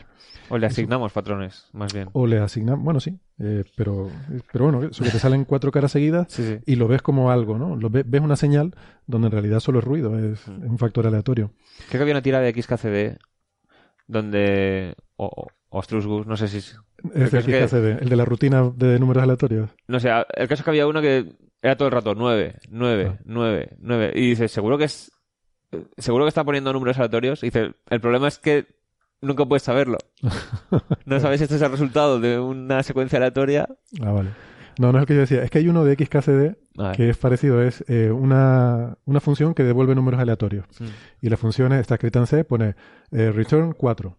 Un comentario al lado. un comentario al lado. Este 4 es completamente aleatorio, lo tuve con un dado. Pero esto, esto que comentas tú, Héctor, de, de- de encontrar patrones es súper interesante, sobre todo en el deporte, porque esto también estamos relacionado con el tema de la superstición. Entonces, los deportistas por lo general son súper supersticiosos. Entonces, se, eh, se sabe que hay una correlación. Super, super es mega. ¿no? Super, super es mega. O sea, son mega supersticiosos. Son mega supersticio- supersticiosos y sabe que hay una correlación entre cuán supersticiosos son, supersticiosos son y cómo de efectivos son en su, en su trabajo. Entonces, por ejemplo, o sea, en, en deportes en los que la efectividad es alta, como por ejemplo el baloncesto, ¿no? Que eh, siguiendo con la analogía de Andrés, a lo mejor tus tiros de campo metes la mitad, no son muy supersticiosos. Entonces, el tema este de las rachas, pues bueno, es una cosa un poco marginal, ¿no? Pero, por ejemplo, en otros deportes en los que la efectividad es mucho más baja, como por ejemplo el béisbol, que la gente que batea a lo mejor tiene un 30% de eficiencia bateando, una cosa así. Son, son porcentajes muy bajos. Entonces son ultra supersticiosos. Es una cosa, en particular en el béisbol, lo- los bateadores de béisbol es una cosa exagerada. Los- o sea, pero vamos, o sea, o sea, como, como, como, o sea, tienen unos rituales absurdos a la hora de batear, de, de- vamos, o sea, como marineros. Son, To- son todo eso marineros. Sí, to- todo, eso se reduce a que el ser humano es, es, mm, malísimo eh, entendiendo las probabilidades condicionales. ¿no? O sea, es sorprendente eh, eh, lo malos que somos. ¿no? O sea, o sea, más o menos podemos llegar a estimar digamos, una probabilidad eh, absoluta, sin condiciones, ¿no? una especie de prior o algo así. Pero cuando hay una condición previa, somos abs- absolutamente ¿sabes? inútiles haciéndolo. ¿no? Eso es que Y esto es una, una de las razones, ¿no? O sea, es no saber estimar que si te santiguas siete veces, pues vas a tener más probabilidad de... A pesar de que los números te digan que no, ¿no? Lo que sé es que incluso Esto- jugando a juegos de rol, siendo científicos, claro, es que una mala tirada, tu la vida de tu personaje puede depender de ello. Entonces hay veces que dices, ese dado no, que he tirado antes y me ha salido tiradas muy bajas. Y dices, bueno, por si acaso está desequilibrado, yo qué sé. Claro, también es una forma de, de culpar, de culpar a algo cuando haces algo Claro, mal, claro. ¿no? Es que cuando tienes ahí el miedo de. Es que. O sea, no es simplemente. Estás desapegado del resultado. Es que la vida de tu personaje depende del dado. Entonces ya eh, las emociones empiezan a jugar un papel más importante. Curioso. Eh, pero esto que dices de la, probabil- de la probabilidad condicional es un poco lo, lo de que alguna vez lo hemos hablado fu- fuera de, fuera de micrófono, lo del problema de, lo- de los hijos. De los hijos, sí. Que es tú te encuentras, te, te metes en el ascensor y hay un señor ahí en el ascensor y empezáis a hablar y el señor te dice, bueno, eh, tú- el señor te dice que él, él tiene dos hijos. O sea, tiene, o sea, dos hijos eh, usado el masculino como neutro. Ah, vale. Tiene do- dos, de- dos descendientes. Y dice, uno, uno de mis descendientes es un niño. ¿Cuál es la probabilidad de que el otro de los descendientes sea un niño también? Esto, que es un problema súper sencillo. eh, eh, eh, o sea, bueno, de hecho, o sea, ¿vosotros qué creéis? ¿Cuál es la probabilidad? Pues 50%, ¿no? no, perdón, eh, perdón. No, no, no. O sea, ¿No? 50%. Son independientes, ¿no? Sí, sí, sí, sí. Son sucesos Eh, es un independientes. tercio. Así. A ver, lo podéis pensar, os lo podéis pensar y, y los oyentes también se lo pueden pensar, pero es un tercio. Esto tenía truco, esto tenía truco. Eh, Yo creo que está basado justamente en lo mismo de las rachas. Es exactamente el mismo mecanismo que las rachas. Eso, ¿Te refieres al problema de Monty Python o algo así, no? Sí, es, es lo mismo, sí. Hay, hay un, un problema de matemáticas que de hecho eh, dio lugar a, artículos en la, en la literatura, son problemas de estos de lógica, que dio, dio lugar a artículos de, de matemáticas, que es el problema este, ¿cómo se llama? Del Royal Hall, me parece, ¿no? Lo hemos también No, o sea, hablado es- alguna vez. Ni, ni es el Monty Python ni es el Royal Hall, es el Monty Hall. Ese. Ah, ese. Ah, vale. Menos mal que hay alguien aquí para poner las cosas en su sitio. Es muy, es muy divertido y, Esto ha sido, ha, ha sido la, la convergencia eh, Newton al nombre, uno por arriba es un algoritmo. de- Ha sido muy Monty Python en el fondo. ¿eh? Sí. el, el problema es algo así como que eh, estás en un concurso y, y el presentador te dice que hay tres puertas y que detrás de una de las puertas hay un coche y del- detrás de las otras dos puertas hay cabras. Entonces tienes que elegir una puerta y te llevas lo que haya detrás de la puerta. Entonces se sobreentiende que el concursante quiere llevarse el coche. eh, ese es el, el precepto básico del problema. Y entonces el concursante eh, elige una puerta. Hmm. Y entonces el presentador va, pero no abre la puerta. Lo que hace es de las otras dos puertas, abre una de ellas en la que hay una cabra. Y dice, mira, En esta que no has elegido hay una cabra. ¿Quieres cambiar tu elección? Y entonces el concursante puede cambiar o no cambiar. quedarse, sí. ¿Qué eh, estrategia es la óptima?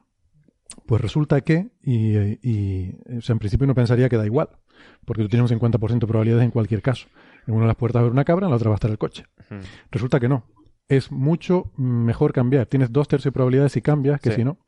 Y esto no se entendía. Se hicieron incluso si- simulaciones. ¿no? Bueno, es muy fácil. Uno lo simula en el ordenador y sale que efectivamente. Eso es- se entiende más poniendo 100 puertas. es- exactamente. Eso- sí. Porque lo que ha hecho es quitar todas las puertas que no tienen el coche. Que no tienen, que no tienen el coche, claro. O sea, tú has abierto una, o sea, tú has elegido una. De las otras dos, podía tener cada Bueno, una. es- es lo que te- vamos a hacerlo con las 100 puertas, Sí, que así sí. es como se ve realmente. Si tú eliges una de las 100, Sí. casi seguro que ahí no está. De hecho, no, no hace, no hace falta 100. La, la- la pregunta, si replanteas la pregunta es mucho más fácil. Solo, solo- solo tienes que preguntarte cuál es la probabilidad de haber escogido una cabra en el- la primera vez. Sí. Claro, sí, es que claro, el, sí, problema, el problema es que es paradójico. O sea, porque hay formas de verlo en los que te parece Claro, que es obvio que es 50% y hay formas en las que te parece que es obvio que es un tercio. Pero si lo haces lo de con las 100 muchas puertas, puertas, es en una puerta hay un coche y en 99 puertas hay cabras. Entonces tú eliges una y el presentador te abre 98 puertas que tienen cabras. Mm. Y te dice, ¿cambias o te quedas con la que se ha elegido tú al principio? Claro. Entonces es mucho más probable que la ha dejado sin abrir es la del coche, mientras que la tuya sea cabra. Claro, porque tú partes de la base que la, la que tú has elegido no tiene coche porque es muy improbable. Sabes que él va a elegir si- siempre la que no tiene coche, de las dos que quedan. Mm. Entonces, Eh, relacionado con esto, eh, un oyente, no- con esto del, del Monty Python no, sino con lo del, del Monty Hall, sino con lo del baloncesto, eh, por, por retomar el, un poco el- El los hilo. temas, por retomar el hilo, eh, un oyente, a ver si tengo aquí su nombre, ah sí, Carlos de la Osa por Facebook nos envía también un artículo en un journal, eh, que es un journal español que se llama El As, el diario As, un journal español. en el que hay un artículo sobre baloncesto. Y mm, en ese artículo... Esa es toda la noticia, que en el AS hay un artículo sobre baloncesto. Exacto. Exactamente. Venga, siguiente tema. Bueno, sí, la noticia de hecho es que en el AS haya una noticia que ocupa más de cinco líneas y no sea... La verdad que es curioso porque es, lar- es, es larguísimo el artículo Sí, sí. y habla de un montón de cosas, pero me pareció interesante largo, la no primera. dice nada realmente, ¿no? O sea, Bueno, la primera si parte tú- me pareció interesante. Sí que he encontrado una cosa que... interesante. Bueno, di, Sí. di. Bueno, pues eh, nada, la primera parte habla un poco de la, la evolución que ha habido, lo que yo decía antes, en el, en- recientemente en el baloncesto, mm, particularmente en el de la NBA, que tiende más a tiende mucho más a hacer uso de- del tiro de larga distancia de tres puntos, mientras que antes eh, realmente lo que se pretendía era intentar jugar lo más cerca del aro posible, con unos señores muy grandes que de muy cerca del aro la- las meten con un muy alto porcentaje. Lo que pasa es que cuando tú tienes gente que son capaces de tirar de lejos muy bien, con mucha efectividad, y luego metes la ganancia que te representa el, el que, el hecho de que un tiro de tres puntos vale tres puntos, Mm. mientras que uno de dos puntos vale dos puntos, y eso lo combinas con el porcentaje de probabilidad, pues te sale que, eh, además aquí dividen en cuatro rangos básicamente, ¿no? Lo, lo realmente óptimo es tirar de justo debajo del aro, que ahí, eh, ahí sacas básicamente, considerando porcentajes promedio, sacas 1,25 puntos por tiro. Pero quitando eso, ya según te vas alejando, te va saliendo menos rentable. Por ejemplo, entre 1 y 3 metros, que hombre, es bastante cerca. Eh, de hecho, para esta gente es extender el brazo, básicamente. Eh, baja un poquito el- el- el- la efectividad. Entre 3 y 5 metros ya pasa a ser 0,80. Luego, el tiro más absurdo, que es desde 5 metros a la línea de 3, que es un desperdicio, porque solo sacas 0,78 puntos, cuando yéndote un poquito más atrás a la línea de 3, ya sacas 1,05. O sea que casi que lo más eficaz es, vamos, tirar de debajo del aro o bien tirar ya de 7 metros, porque tienes el premio de los 3 puntos, ¿no? Y efectivamente eso se ve muchísimo en la, en la evolución a lo largo de la última década, de cómo cada vez se utiliza más y más la línea de tres puntos y cada vez ese juego intermedio entre 4 y 6 metros, pues ya prácticamente nadie tira de esa distancia porque no te vale compensa el porcentaje con la recompensa que recibes, ¿no? Igual esto dará pie también a, a una futura revisión de las reglas a lo mejor para... Ah, puede ser. Porque, o, o no, o les gusta más así, no lo sé. Que una, una cosa que me ha sorprendido mucho, que es el tema de que los tres puntos se introdujo en la temporada 79-80. O sea, que yo no había nacido. Para mí el baloncesto siempre ha tenido la línea de tres puntos. Y esto sí queda yuyu. No, sí no lo que decía, no lo que decía. Yo me he enterado leyendo esa noticia que fue en el año 79-80. Que no nació así el baloncesto. ¿no? No, porque yo sí me acuerdo de cuando se introdujo la línea Claro, de tres claro, puntos. yo, a mí Yo esto me ha pillado por sorpresa. Yo también me acuerdo. Porque de hecho se introdujo mucho antes en la NBA que en, eh, que en el, el resto del mundo. Sí. Bueno, pues vamos a pasar ahora a hablar de otro tema que tiene que ver algo también con, con probabilidad, eh, pero eh, mucha más física, que mm, es que se han dado eh, a conocer los resultados del experimento, el Big Bell Test, eh, y es algo que, bueno, Francis lo, conoce muy bien por, porque sabe mucho de, mecánica cuántica, que es de lo que trata este asunto. Eh, acabas de escribir además una entrada en tu blog eh, describiendo este experimento, así que te voy a pedir que nos lo cuentes eh, en qué consiste, porque es un experimento realmente muy, muy curioso. Pero eh, antes me gustaría dar una breve introducción, porque esto está muy eh, relacionado con eh, lo que se llaman las interpretaciones de la física cuántica, que es un tema muy fascinante y un poco a mitad de camino entre lo que es física y filosofía casi. Y es un tema que daría para hablar mucho y creo que lo, lo sacaremos eh, en algún programa, hablaremos de, de este asunto, pero hoy no toca porque esto es para sentarse con calma y, y dedicarle tiempo, ¿no? Eh, mencionamos algo en la tertulia que tuvimos con Ignacio Sirac sobre este tema de las interpretaciones de la física cuántica, pero mm, entonces, si, si me permite, Francis, simplemente voy a dar un, eh, una breve pincelada por poner en contexto este experimento, porque esto con lo que tiene que ver es con lo siguiente. Resulta que la, física cuántica es una, es una teoría física que en principio pues, nos permite calcular cosas y uno va, aplica unas ciertas reglas, calcula cosas y puede predecir con mucha precisión lo que va a salir de los experimentos. Entonces, desde ese punto de vista, pues una teoría física normal eh, y no tiene nada de esotérico, ni de, ni, de, ni de misterioso, ni de mágico. El problema es cuando uno intenta interpretar lo que esa teoría nos dice sobre cómo es la realidad. Eh, y eso es lo que no está claro y eso es lo que da lugar a muchos quebraderos de cabeza porque da lugar a, muchas cosas que son contraintuitivas. Eh, y esto es lo que se llaman las interpretaciones. Pero las interpretaciones no es algo que podamos eh, medir o que podamos determinar. Entonces, eh, bueno, son cuestiones casi más filosóficas sobre qué es lo que nos puede estar diciendo la física cuántica, pero que en principio no es ciencia porque no tenemos forma de distinguir una interpretación de otra. Entonces la gente se pone a discutir sobre cuál es su interpretación favorita, pero realmente son discusiones eh, que no, quizás no corresponden al ámbito científico propiamente dicho.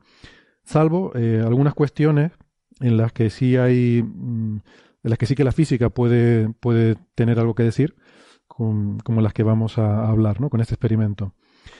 Eh, resulta que pasa lo siguiente, si uno intenta mm, eh, plantearse qué es lo que nos dice la física cuántica sobre cómo es la realidad, eh, hay un problema. Porque por una parte hay cosas como eh, el hecho de que uno, lo que decimos es que existe una cierta probabilidad de que la partícula esté en un cierto entorno y cuando hasta que uno no hace la medida eh, no, no colapsa la partícula de esa posición. Eh, esto, una interpretación de esto es que realmente la partícula no, no está en ningún sitio hasta que uno mide. Y esto es un problema porque va en contra de un paradigma filosófico que es el realismo. El realismo es uno de los pilares en los que se basa la ciencia, es creer que existe una realidad objetiva y que hay observadores que observan esa misma realidad que es la misma para todos. ¿no? Pero hay una interpretación de la mecánica cuántica según la cual eh, esa realidad no está definida hasta que uno la mide. Hay gente que piensa que eso es así y eso choca frontalmente con lo que entendemos por lo que persigue la ciencia, que es intentar entender eh, lo mejor posible cuál es esa realidad eh, objetiva. ¿no? Bueno, otra posibilidad que también se, se planteó en su momento es que existen variables ocultas, es decir, que no conocemos todas las propiedades de la partícula y que entonces esas propiedades que no conocemos son las que hacen que la cosa se comporte, se comporte así. Y son, son propiedades que no solo no conocemos, sino que están fuera de lo medible, que no se pueden medir. Y eso es lo que se llama la teoría de las variables ocultas.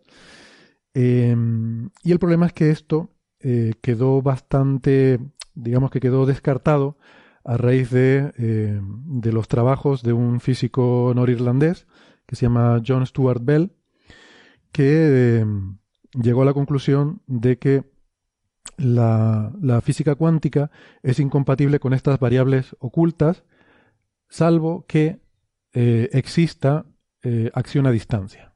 O sea, Acción eh, instantánea. que nos, exacto, que nos carguemos otro principio básico que es la localidad. La- el, el realismo local es la base, digamos, de la física clásica, pero que entendemos hoy en día, que es el hecho de que las cosas solo se pueden ver afectadas por su entorno. Si yo quiero afectar a, a Andrés, pues algo tengo que propagar de donde yo estoy a donde está Andrés para que le afecte, ¿no? Eh, entonces, cosas que están separadas por grandes distancias no pueden simultáneamente afectarse una a la otra. O sea, no puede instantáneamente, perdón, afectarse una a la otra. Es un concepto que se llama la localidad y que está muy, muy eh, presente en la física moderna, sobre todo a, la, a raíz de la relatividad, que nos dice explícitamente que nada se puede propagar más rápido que la luz. Entonces este señor Bell nos dijo, eh, caballeros, eh, damas, o bien renunciamos al realismo, o sea, o bien pensamos que no hay realidad hasta que uno la mide, o bien renunciamos a la localidad. Y decimos que las cosas que están distantes, partículas entrelazadas, el ejemplo clásico, tengo dos partículas entrelazadas muy lejos, si yo mido una, eso automáticamente influye a la otra. Y estos dos conceptos son bastante ominosos, son bastante aberrantes. Lo he dicho, lo he dicho. Se dio cuenta. Chocan con la... Son, son aberrantes para el sentido común de- del físico. ¿no? Eh, debo decir que esto de las variables ocultas es la teoría favorita, eh, era la teoría favorita en, eh, a mitad del siglo XX, cuando se debatían estas cosas, o bueno, un poquito antes, mm, de la gente sensata y cabal. eh, y, y Albert Einstein fue uno de los grandes proponentes de que bueno, debía existir esto de las variables ocultas. ¿no? Lo digo porque esto luego es relevante porque se habla mucho de que Einstein está equivocado y se ha demostrado que Einstein se equivocaba y tal. Eso siempre, siempre vende mucho lo de decir que Einstein se equivocaba. Em, entonces, esto prácticamente, insisto, queda eh, bastante descartado, salvo que eh, asumamos que existe esta acción a distancia que permite que, por ejemplo, si yo mido aquí, entonces automáticamente la función de onda de la partícula colapsa porque ya no puede estar allí. Entonces allí automáticamente es cero su probabilidad porque yo la he medido aquí. Y eso pues choca frontalmente con la física. Total, que esto es todo como muy paradójico, ¿no? Estos trabajos de, de Bell. Entonces, estos se han hecho experimentos, eh, varios experimentos hasta ahora que sistemáticamente han confirmado eh, lo que se llaman las desigualdades de Bell y, el teorema de Bell. Y hasta ahora, pues, se han hecho estos experimentos, pero mm, siempre queda algún resquicio, ¿no? Es lo que llaman loopholes, mm, resquicios por los cuales a lo mejor uno podría argumentar que no, el experimento puede estar influenciado porque igual hay alguna forma de que la información se puede propagar de un sitio a otro de alguna manera. Entonces se buscan formas de intentar acabar con esos loopholes y, y en particular el, efecto del observador sobre la medida.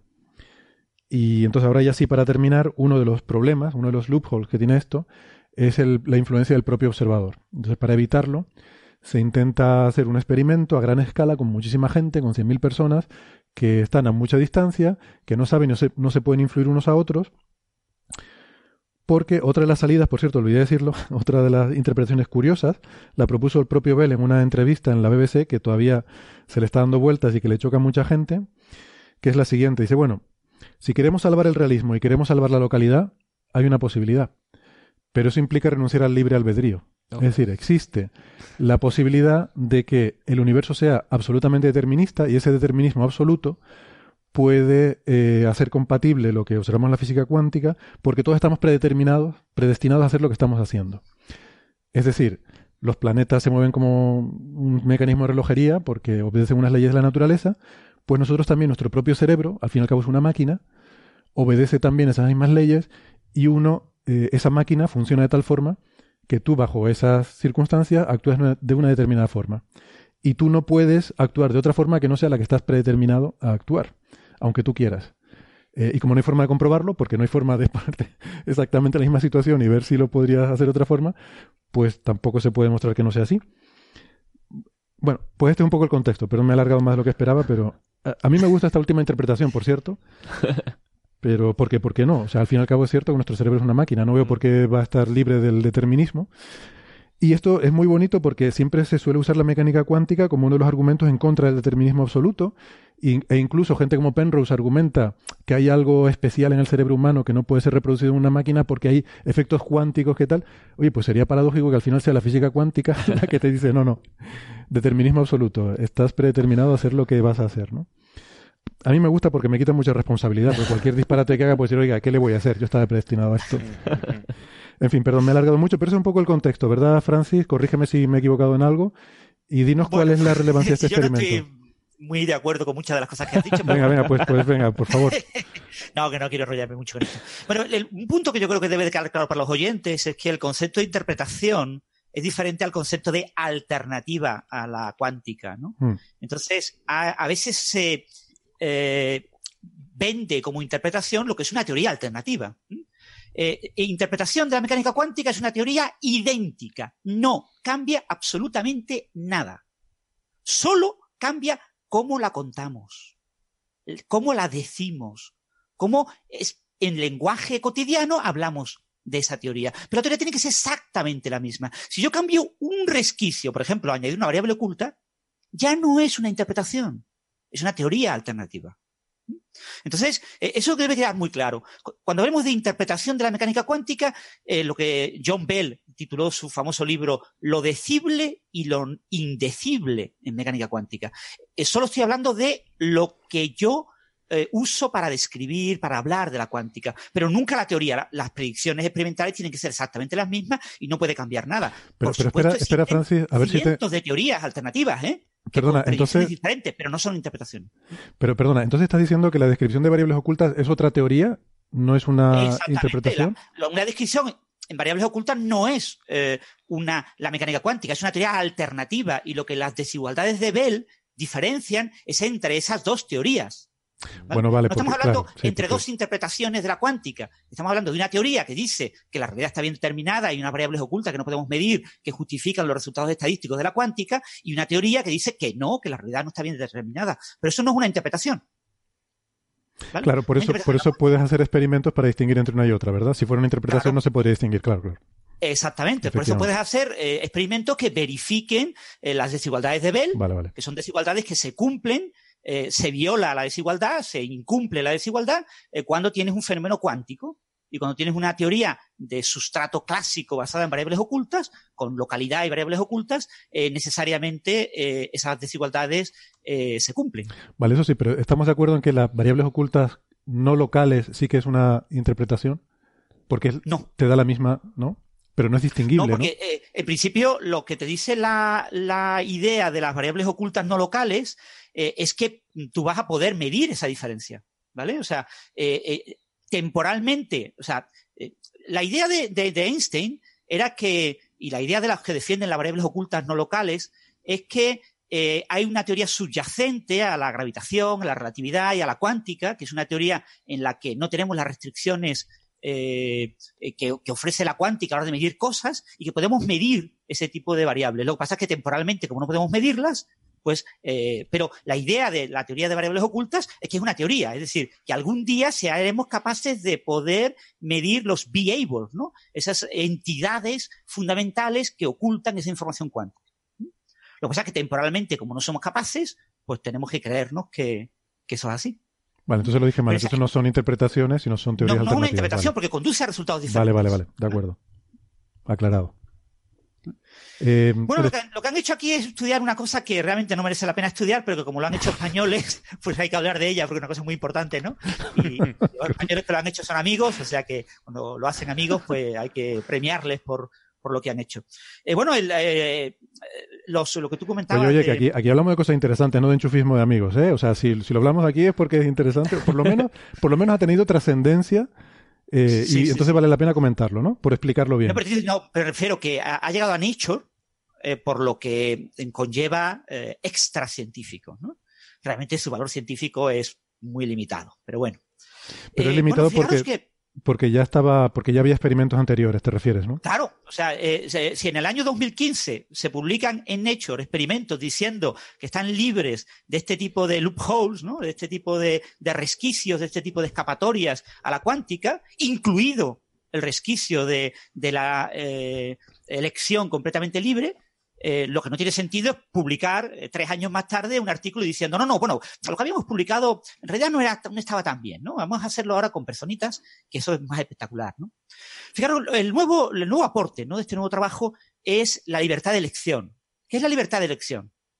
O sea, yo cuando cojo un experimento de Bell, los experimentos de tipo Bell tienen que ser experimentos en los que yo mida de dos maneras diferentes un mismo sistema cuántico muchas veces y la elección de qué manera mido el sistema tiene que ser aleatoria, alguien tiene que elegirlo.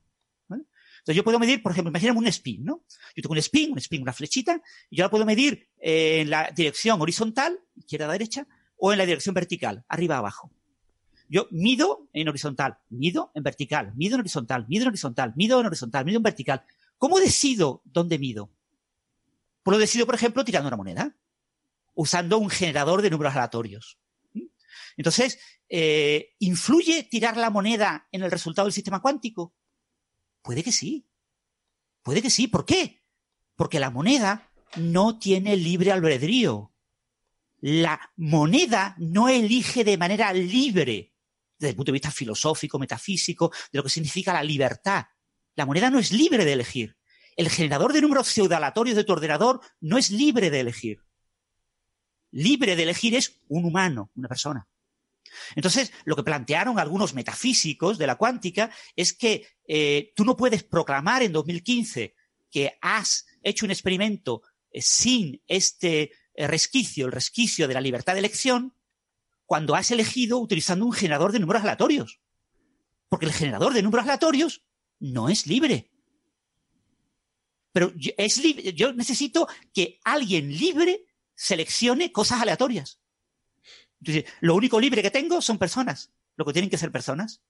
Y tú me dirás, ¿y eso qué ciencia tiene? Pues ninguna, pero es la metafísica de la cuántica. ¿Qué quieres que te diga? Entonces, lo que han hecho ha sido hacer un juego por ordenador que sea eh, durante un día eh, concreto, yo de hecho soy uno de los jugadores, eh, jugabas a tomar decisiones aleatorias. ¿Cómo una persona toma decisiones aleatorias? El juego de piedra, papel y tijeras. Cuando tú eliges aleatoriamente piedra o papel o tijeras, lo ocultas y el otro elige lo mismo y el problema de la coincidencia. Pues se ha hecho un juego igual, pero con el yin y el yang. Es un juego aleatorio en el que hay solo dos posibilidades, uno cero, yin yang, y tú tienes que elegir aleatoriamente yin o yang y un oráculo que aparecía en el juego era el que tenía que sacar lo mismo, ¿no? Y tú tienes que ser lo más aleatorio posible para que no coincida con el oráculo, ¿no? Es lo que tú haces. El mismo juego de roca, papel, tijeras pero jugado con dos opciones. Ese era el juego por ordenador que generaba los valores aleatorios. Y dice, pero eso aleatorio, generado por humanos. Ah, pero son humanos muy distribuidos por todo el mundo, son muchos humanos, fueron muchas realizaciones del orden de 97 millones de elecciones aleatorias en el juego, eh, todo eso se recopila por internet, queda muy bonito, y además los humanos tienen libre albedrío. Los humanos han elegido de manera libre. De hecho, se detectó en el análisis de las eh, jugadas que hubo algunas máquinas, algunos humanos metieron una máquina para jugar de manera automática y eso ha habido que detectarlo y eliminarlo. No querían que fuera una máquina. Porque un ordenador no tiene libre albedrío, ¿no? Aquí estamos chequeando el libre albedrío humano a la hora de elegir aleatoriamente números. Pero entonces tiene ese interés, ¿no? De, decir, o sea, había una crítica que, que venía de una vertiente más filosófica, que era la de decir que los experimentos anteriores tenían el problema de que, de que estaban eh, hechos por máquinas y predestinados, eh, y, a esa crítica se responde diciendo, bueno, pues venga, pues pongo humano y se ve que también... O sea, que tiene ese interés, ¿no? De, por lo menos de responder a esa crítica filosófica. Sí. Pregunto, pregunto. es muy filosófica la crítica. Ya. Es decir, que yo confío mucho más en un generador de números aleatorios que las decisiones aleatorias de un grupo de humanos. Sobre todo a raíz de la, discusión que hemos tenido antes. antes tiene mucho que ver con esto. Efectivamente. O sea, pero bueno, se ha repetido el experimento con mm. valores aleatorios, entre comillas, elegidos por humanos, entre comillas, eh, jugando a través de Internet y, se ha comprobado que se verifican las desigualdades de Bell. ¿no? Que sale lo mismo que, antes, ¿no? Claro, se... ha, repetido un experimento clásico eh, eh, y bueno, está muy bien, ¿no? Y, que se haya hecho, se ha hecho ciencia, eh, digamos, ciencia por el pueblo, ¿no? Ciencia eh, popular en el que mucha gente ha intervenido y cosas así, es una cosa llamativa, a Nature le encanta este tipo de noticias. Pero mm. desde el punto de vista conceptual y de verdad, este experimento no va a pasar a la historia de, los experimentos tipo Bell, porque realmente no aporta nada. O sea, tú coges un generador de números aleatorios cualquiera y, por qué va a estar correlacionado con variables ocultas con, con eh, tu experimento, ¿no? O sea, la, idea subyacente es que eh, las variables ocultas, pues en el momento en el que se toma la decisión de cómo preparar el, experimento para medir, pues eh, yo elijo un generador aleatorio de mi calculadora. Pues tu calculadora se afecta cuánticamente de manera muy extraña con variables ocultas al experimento. Y entonces cuando haces el experimento queda sesgado y queda sesgado con ese sesgo que vemos en, el, resultado. Pero claro, eh, y, dice, ¿cómo elimino ese sesgo? Pues que la calculadora elija de manera libre, ¿no? ¿Y qué significa libre? Ser libre, tener libre albedrío. Pues, es una cosa que, ya digo, de mi punto de vista, de punto de vista de, de, físico y de, y de conocedor de los temas de la cuántica, yo no le veo realmente eh, mucho más allá de eso, de generar un artículo sexy que se vende muy fácil y que la prensa lo, toma como algo muy, muy interesante. Pero no se ha hecho nada especialmente novedoso. Nada novedoso, ¿no? Vale. Ahora bien, bueno, por lo menos tecnología para eh, eh, hacer que jugadores online en todo el mundo jueguen en paralelo, la tecnología de análisis de esos datos para sesgar y eliminar los jugadores que jueguen de manera maliciosa, mm. etcétera, el descartar los efectos, el hecho de que cuando tú empiezas a jugar tú no juegas bien, porque todavía no conoces bien las reglas del juego, y esos datos hay que eliminarlos, hay que detectar cuando tú has empezado ya a jugar de manera fiable, etcétera, eh, pues la verdad es que es una tecnología que está muy bien y, quizás se utilice en el futuro para, cosas más útiles. Pero en este caso concreto, pues eh, yo prefiero un generador de números aleatorio toda la vida a, a las decisiones de los humanos. Porque de hecho el juego te premiaba cuanto más aleatorio eras. Exactamente. Mm. Claro, porque el oráculo es aleatorio, ¿no? Mm. Sí, el, juego el piedra, el roca, el papel tijera, básicamente eh, gana el que es más aleatorio. Sí, pero había, había como varios niveles. Ah. O sea, había uno como que tenías que avanzar y avanzabas más rápido. O sea, tú le dabas a dos teclas y tienes que darle de forma aleatoria a una y otra, pero. O sea, si le dabas una a otra, una a otra, una a otra, eh, ibas más lento porque eso era poco aleatorio. Entonces era cuanto más aleatorio eras, más rápido ibas. Pero entonces. Qué difícil. al final te está premiando que actúes como un generador de números aleatorios. Pues para eso pone un generador de números aleatorios, ¿no? Ya. no sé. Bueno, muy bien. Sí, pero ya te digo, la, clave del asunto desde el punto de vista metafísico es que eh, este resquicio, que era el resquicio de la libertad de elección, eh, la palabra libertad, freedom en inglés, eh, la, han utilizado muchos metafísicos y, y, muchos físicos prefieren, preferimos la palabra libre elección que es mm. diferente a libertad de elección. Con lo que la elección libre, lo más libre es que sea al azar. Muy bien, yo, yo, creo que piensas eso porque estás predestinado a pensar eso, porque es el principio del universo. Bueno, vamos con otro tema. Eh, Carlos, Ángel, hace mucho tiempo, en una galaxia muy lejana, ¿qué pasó? Ángel. ¿Qué pasó? Hola. Hola, ¿qué pasó? Eh, perdón, estoy recién, de vuelta de, cambiar el objeto. Ah, pues, Carlos, cuéntanos algo. Un pequeño problemilla que hemos podido solventar sobre la marcha. Ah, bueno, te vi que salías y que, y que volvías luego y enseñabas una foto, pero no me enteré bien de qué nos estaba enseñando. Ah, no, perdón, la voy a enseñar otra vez y, la voy comentando mientras tanto. Es que está el cielo espectacular ahora mismo, ¿eh? Está la Vía Láctea el centro de la Vía Láctea yendo al, a, a, la bueno, aquí, en, aquí en Canarias también está espectacular el cielo, pero es de día. Pero aparte de ah, eso... Qué bonita la foto. Sí. O sea, la foto que nos muestra Ángel es como un de lente de ojo de pez, ¿no? De todo el cielo. Sí, es la cámara que tenemos aquí de más que otra cosa para ver cómo van las nubes. Sí. Y no se ve ninguna, se ve las nubes de polvo de la Vía Láctea en sí.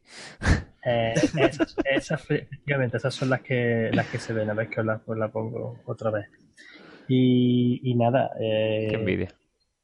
Estamos, la verdad que está siendo, llevamos una temporada bastante buena, una racha demasiado buena, con eh, unas condiciones meteorológicas estupendas, una calidad del cielo sobresaliente. Y ¿Entonces hay más probabilidad que haya nubes o que no? ¿Cómo era esto? es, lo, raro, porque estadísticamente, ya que estamos hablando con la estadística, la racha que llevamos de un mes entero casi que no ha habido prácticamente nube, en este observatorio es rarísimo. Está en racha. Entonces no sé yo si será cambio climático más que... Está no, es, una racha. Es una, hot, hot cloud. ¿Y de volcanes? ¿Cómo vais de volcanes? Ah, de, volcanes, Australia muy tranquila, no, pues no, no, hay problema. En Hawái parece que la cosa está un poco más movida. Sí, de hecho ya acaba de explotar el Kilauea. Oye, ¿van, a hablar de la galaxia o, es que no, se, han, leído el paper? Es que, quería hacer la conexión, la conexión, ya que me estáis tal y cual. Yo, yo creo que no se han leído el paper y están ahí eh, dándole vuelta al tema. Mira, mírame las notas, mira las notas que las tengo por aquí preparadas. ¿eh? yo, también me he leído el paper, ¿eh? yo también, yo también. No, Eso lo ha leído todo el mundo menos yo. Que... yo, he visto la peli, yo he visto la peli. Lo, quería lo quería conectar simplemente porque justamente lo que estoy haciendo estas noches son eh, observaciones no de soporte, sino de para mi propio proyecto de investigación de estudiar galaxias enanas locales, o sea, de las que son cercanitas, para intentar diseccionarla y encontrar la formación estelar y dónde están las estrellas y cómo se forman las estrellas y la cantidad de, la composición química que tienen y combinarlo con los datos que ya tenemos de los radiotelescopios. Y eso, ¿por qué estoy contando el rollo de esta parte de la, de la cuña publicitaria de, chulo que estoy con esto? Porque la noticia que, de la que me has, preguntado es justamente sobre un artículo que ha salido publicado en Nature ayer. ayer? Ayer, ayer. Ayer. Eso sobre, sobre un descubrimiento de una galaxia muy, muy, muy primigenia, muy primitiva. De hecho, en el mismo artículo están hablando también del amanecer cósmico, que también lo comentamos hace ya varios, varios episodios.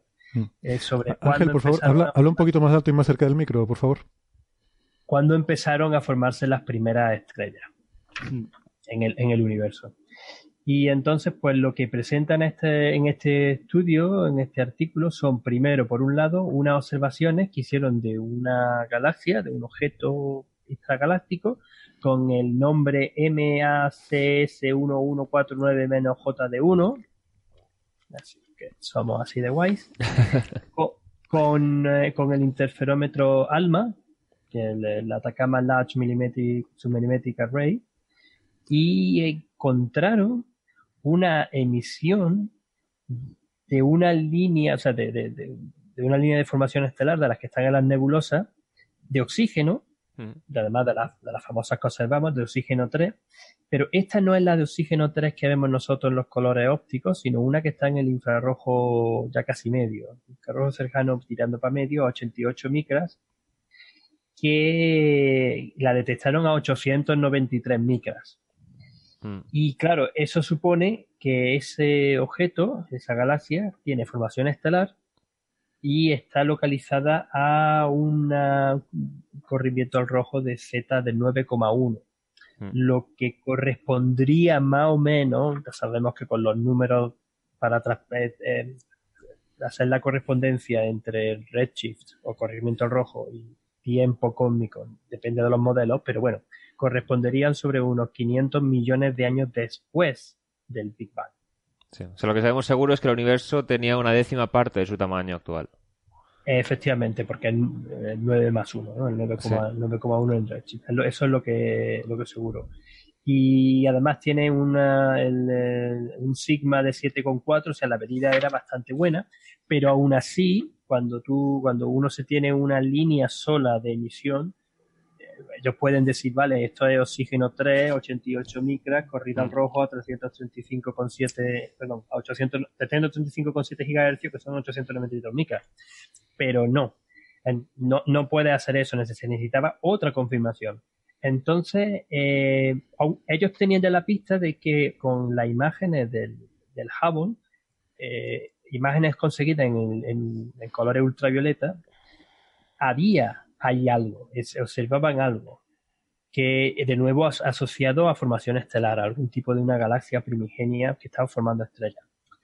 Pero claro, tuvieron que ir al VLT, al Very Large Telescope, de 8,2 metros, el, uno de los telescopios, del complejo de cuatro grandes telescopios en Paranal del Observatorio Europeo Austral, y usaron el espectrógrafo X-Shooter, y encontraron, eso ya en la parte ya de óptico, que otra línea muy famosa del hidrógeno, que es el hidrógeno de Liman alfa, que normalmente está en ultravioleta, la veía muy bien justamente a un redshift de corrida al redshift 9,1. O sea, 9,09. 9,1.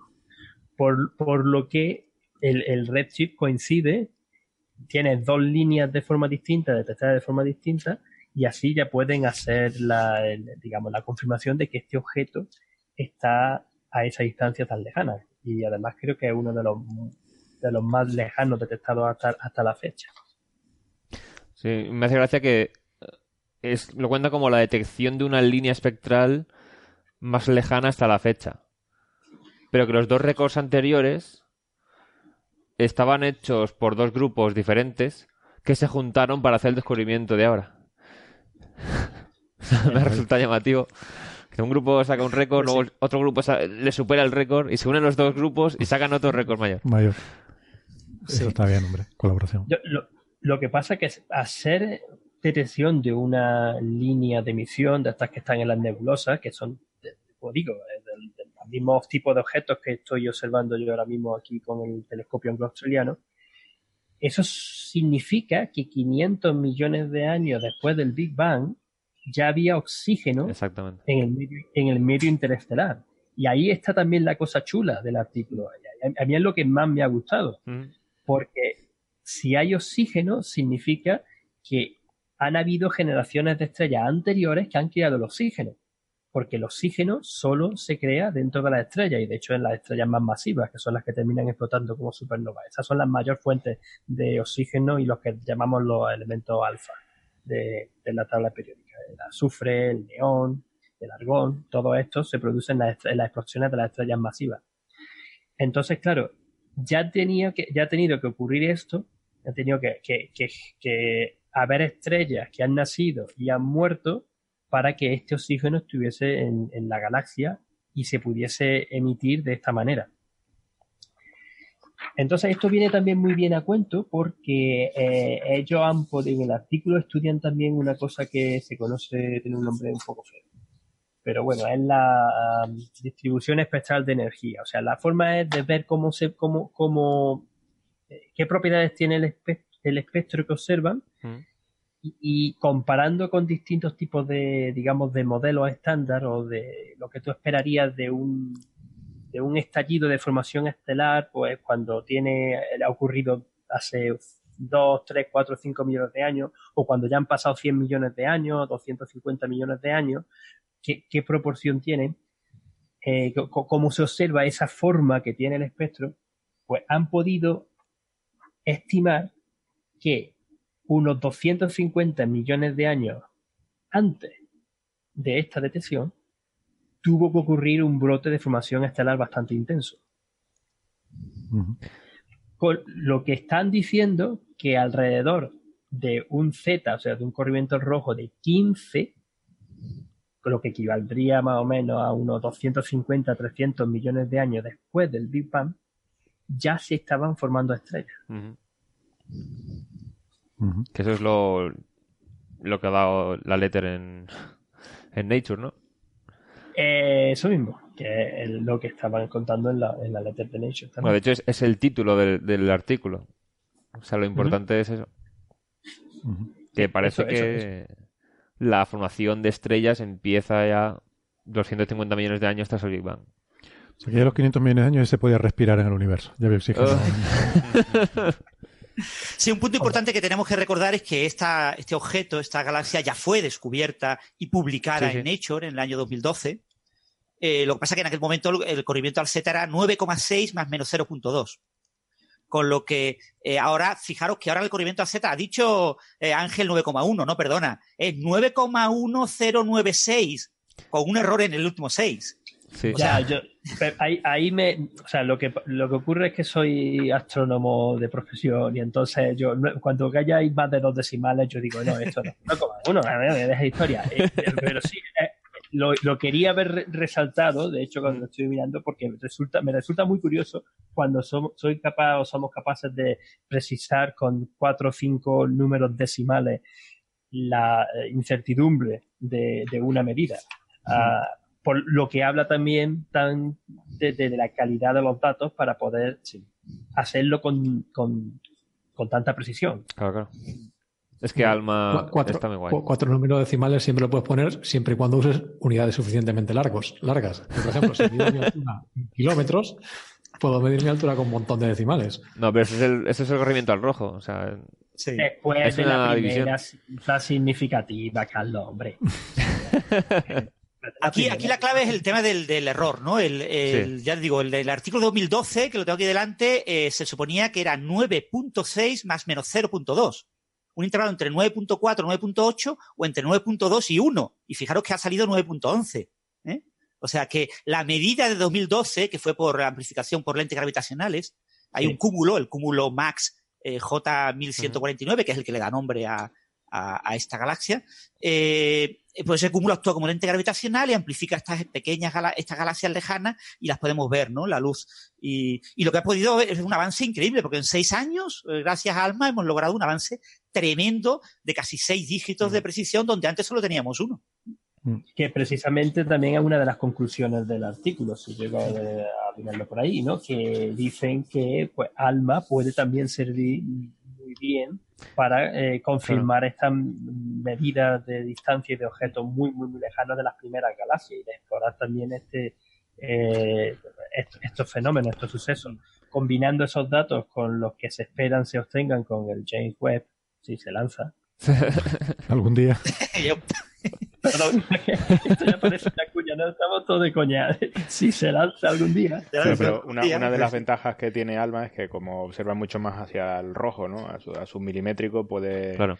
puede ver líneas que conocemos mejor eh, con corrimientos altos al rojo, ¿no? O sea, eh, James Webb será infrarrojo cercano, creo, ¿no? O algo así. Con lo cual, eh, pues para casos Pero extremos vamos a tener... infra- infra- infrarrojo medio un poquito. Bueno, Sí. no, no, es que Pero depende de cómo los lo casos extremos de corrimientos al rojo muy altos, pues lo que vamos a tener que ver son líneas que estaban en el ultravioleta y que a lo mejor pues tampoco controlamos demasiado bien. Sí, bueno, el tema también que pasa con estos tipos de objetos es que en el óptico, o sea, tenemos ahora mismo el Hubble, eh, en el óptico son tan tenues que sacar un espectro es casi imposible.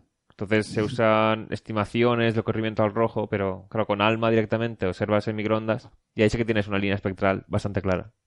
Entonces, Estos, estos objetos, estos objetos si tienen emisión, eh, la, la única manera de poder verlo en el, en el óptico es justamente lo que han hecho ellos con X-Shooter.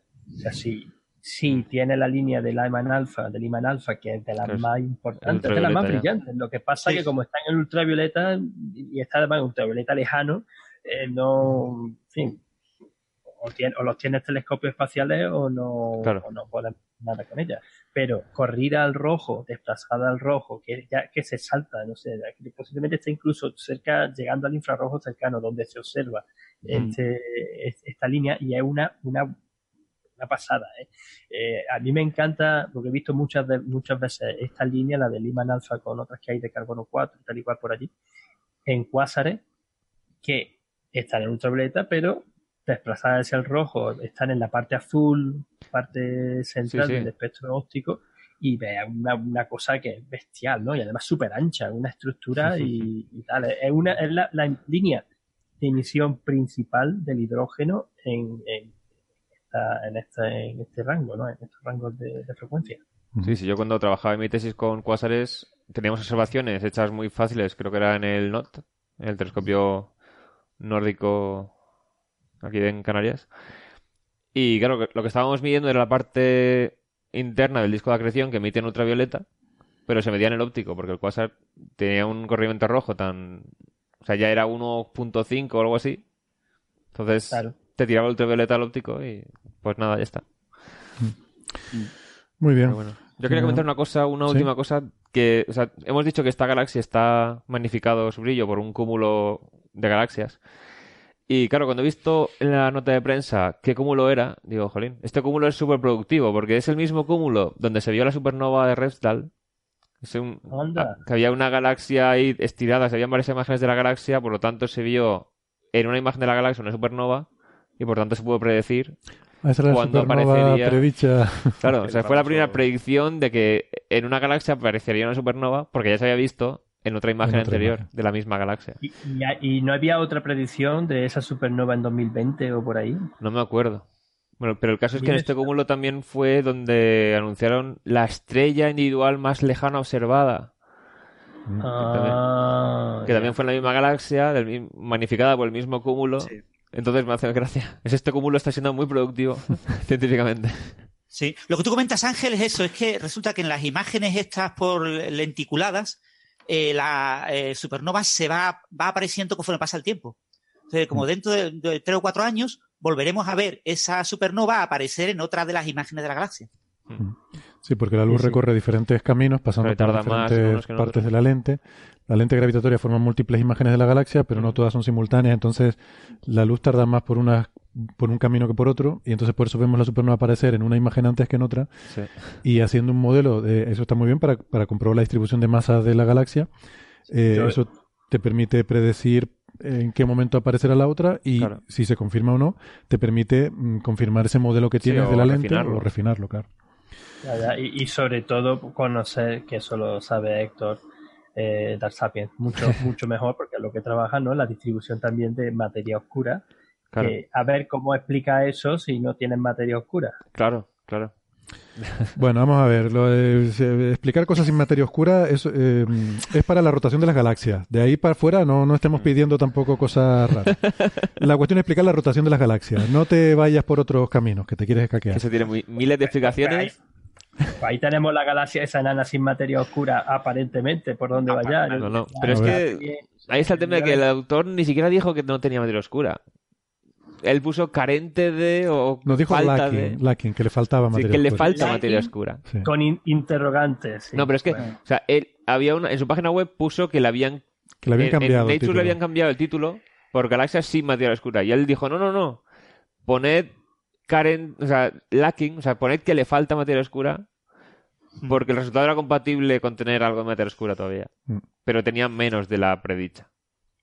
Pero claro, el lacking se interpretó como sin materia oscura en absoluto. No, no, es que le cambiaron, creo que le cambiaron lacking por missing o algo así. El Galaxy Missing Dark Matter o algo así. O sea, le cambiaron el, el verbo que él tenía de que le faltaba eh, materia oscura por uno que era sin materia sin oscura. Materia oscura. y ahí se lió, bueno... Mm. Eh, sigue. Bien, no sé si Carlos quiere añadir algo a este tema. Eh, si no, pues ya vamos finalizando. Mm. Quería simplemente. Si queréis, Héctor, comento una cosa muy rápida, porque a veces uno piensa, eh, las primeras estrellas nacieron eh, cuando el universo tenía 250 millones de años, ¿no? Qué gran descubrimiento. Pero es que la, la galaxia más lejana que conocemos tiene corrimiento Z11 es de unos 400 millones de años. Y, es ya una galaxia madura, o sea, sus estrellas tuvieron que surgir por lo menos en 100 millones de años, unos 300 millones de años después del mm. Big Bang, con lo que realmente hemos movido de 300 millones de años a unos 250 millones de años. Pero no hemos movido de 500 millones de años a 250 millones de años, como a veces se entrelee en muchas noticias en, en, medios. Pero también otra cosa que he leído es que la teoría lo que predice es que las estrellas no empiecen tan pronto a formarse. Entonces, a lo mejor estos son casos extremos de galaxias donde muy pronto se empezó a formar las estrellas, pero normalmente tardaba más. Galaxias precoces. Sí. Pero eso también lo ocurrió con lo del amanecer cósmico, ¿no? Con la famosa línea esta de 21 centímetros, que hablaba de nacimiento estelar en 180 millones de años después del Big Bang. Bien, bien. Eh, que mm, les quería decir para ir terminando el programa de hoy, es un tema que también Ángel quería sacar, hablar, eh, simplemente mencionar ¿no? la iniciativa esta de ciencia en el Parlamento, que, que sigue, sigue para adelante, nuestro amigo y, y, oyente Andreu Clement, al que le mandamos desde aquí un saludo muy cariñoso, pues queríamos, eh, queríamos haber concertado una entrevista con él para que nos explicara cómo va la cosa, porque ha viento en popa, pero para esta semana ha sido imposible porque él ha estado eh, súper liado, nosotros también, y de hecho hoy precisamente está, eh, tiene una reunión con la mesa de la Comisión de Economía. Bueno, eh, me acaba de, me envió un mail esta mañana que les voy a, les voy a leer. Eh, hoy tenía una reunión con la mesa de la Comisión de Economía, Industria y Competitividad y los portavoces de I+D de todos los grupos parlamentarios para preparar este evento de ciencia en el Parlamento. Em, entonces, esta reunión es para eh, organizar este evento que tendrá lugar los días 6 y 7 de noviembre dentro de los eventos de conmemoración del cuadragésimo aniversario de la Constitución. Eh, estoy leyendo, estoy leyendo el mail este de Andreu, ¿vale? Le pedí permiso para leerlo en el programa, ya que no podíamos hacer la entrevista, pues por lo menos leer estos parrafitos de su mensaje. Y eh, prosigue el mensaje diciendo, En este primer año, el encuentro Ciencia en el Parlamento consistirá en debates públicos y reuniones de trabajo entre científicos y políticos que sirvan de aprendizaje mutuo en el diseño de políticas informadas en las evidencias científicas. En concreto, en la reunión de mañana presentaremos a los eh, diputados una preselección de los casi 100 temas que la comunidad científica propuso en convocatoria pública durante el pasado mes de marzo. De esta preselección saldrán los temas a tratar en el encuentro de noviembre. El primer objetivo para mañana es seleccionar los finalistas en cada una de las cuatro áreas temáticas que son eh, ciencias biológicas de la salud, ciencias físicas, matemática e ingeniería, ciencias medioambientales e y energía, y cuarto, ciencias sociales.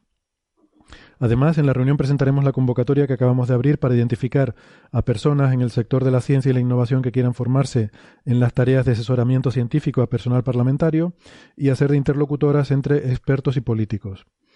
La convocatoria estará abierta hasta el 1 de junio.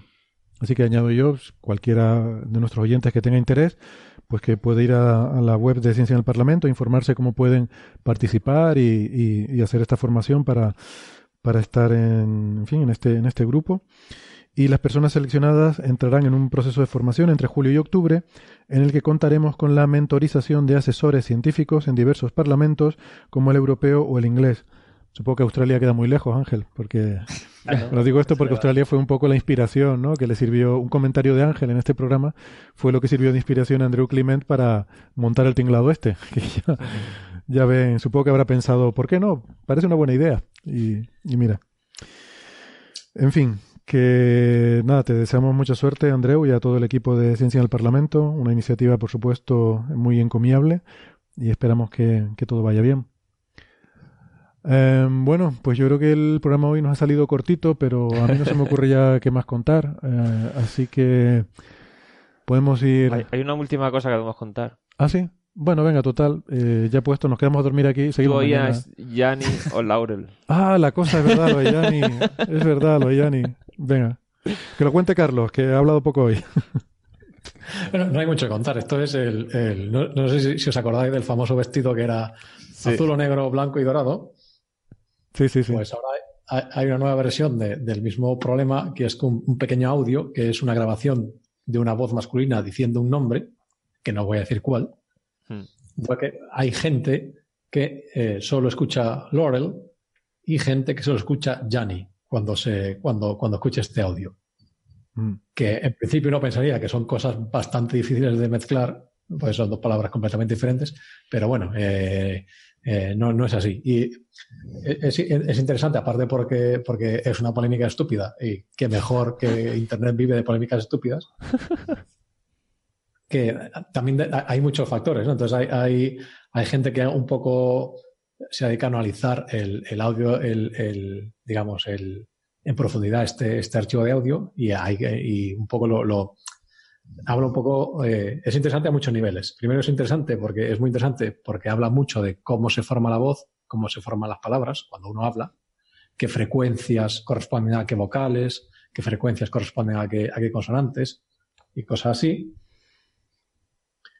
Y además, eh, y, esto se relaciona un poco como con, el, con, el, asunto de qué pasa cuando además las grabas, ¿no? Porque mm. este, eh, se supone que la voz es, una voz sintética, es una voz generada por ordenador, que está, entonces, aunque es una voz muy fiel, es una grabación muy fiel a lo que sería un, ser humano diciendo lo mismo, no es completamente, no es completamente, eh, no, es, no es fiel al 100%. Entonces, hay ciertas frecuencias que un ser humano tendría cuando yo, cuando yo hablo, cuando ustedes me escuchan, y yo uso la, digo, o sea, eh, pronuncio la, vocal I, eh, mi, voz tiene un montón de frecuencias. Hmm. Entonces, cuando esta máquina genera la vocal I, tiene muchas frecuencias de las que yo genero, pero no todas. Entonces, esto eh, mezclado con, el, con, con, la baja calidad del audio hace que, dependiendo, de, dependiendo del, del, equipo de audio con el que escuchemos y de, y de, la, de la, la finura de nuestro oído, pierdas las, las, las frecuencias más altas, con lo cual escuchas si... Y, además, si creo que también hay un, hay un efecto de edad. Las personas mayores mm. eh, perdemos las, el, el, oído, eh, perdemos eh, sensibilidad a frecuencias altas. Entonces, cuanto más mayor eres y peor es tu equipo de audio, más Laurel oyes, y cuando más joven eres y mejor es tu, equipo de audio, audio, y es capaz de reproducir las partes altas de las frecuencias, más Jani eres. Bueno, mi equipo de audio debe ser bastante malo. sí, yo y Laurel Por cierto, que algunas personas, yo por ejemplo lo, oí en el tren esta mañana en el AVE, eh, no escuchamos ni, ni Laurel ni Yanni. Yo escucho algo así como Giri. Giri. También es posible, o sea, hay gente que escucha las dos mezcladas. Mm. Mm. Yo creo que esto también habla un poco de cómo, eh, de cómo recibimos la información al cerebro humano y eh, cómo interpretamos los sonidos para formar palabras, que yo creo que al final depende mucho del contexto también. Estoy seguro que si te ponen una frase completa, todo el mundo escucharía la palabra eh, que sea que vaya con esa frase. Seguramente. Esto, es muy interesante porque esto, esto eh, llevando, llevando la conversación a un tema que no tiene nada que ver, esto pasa mucho con las, con las psicofonías. Ah, claro.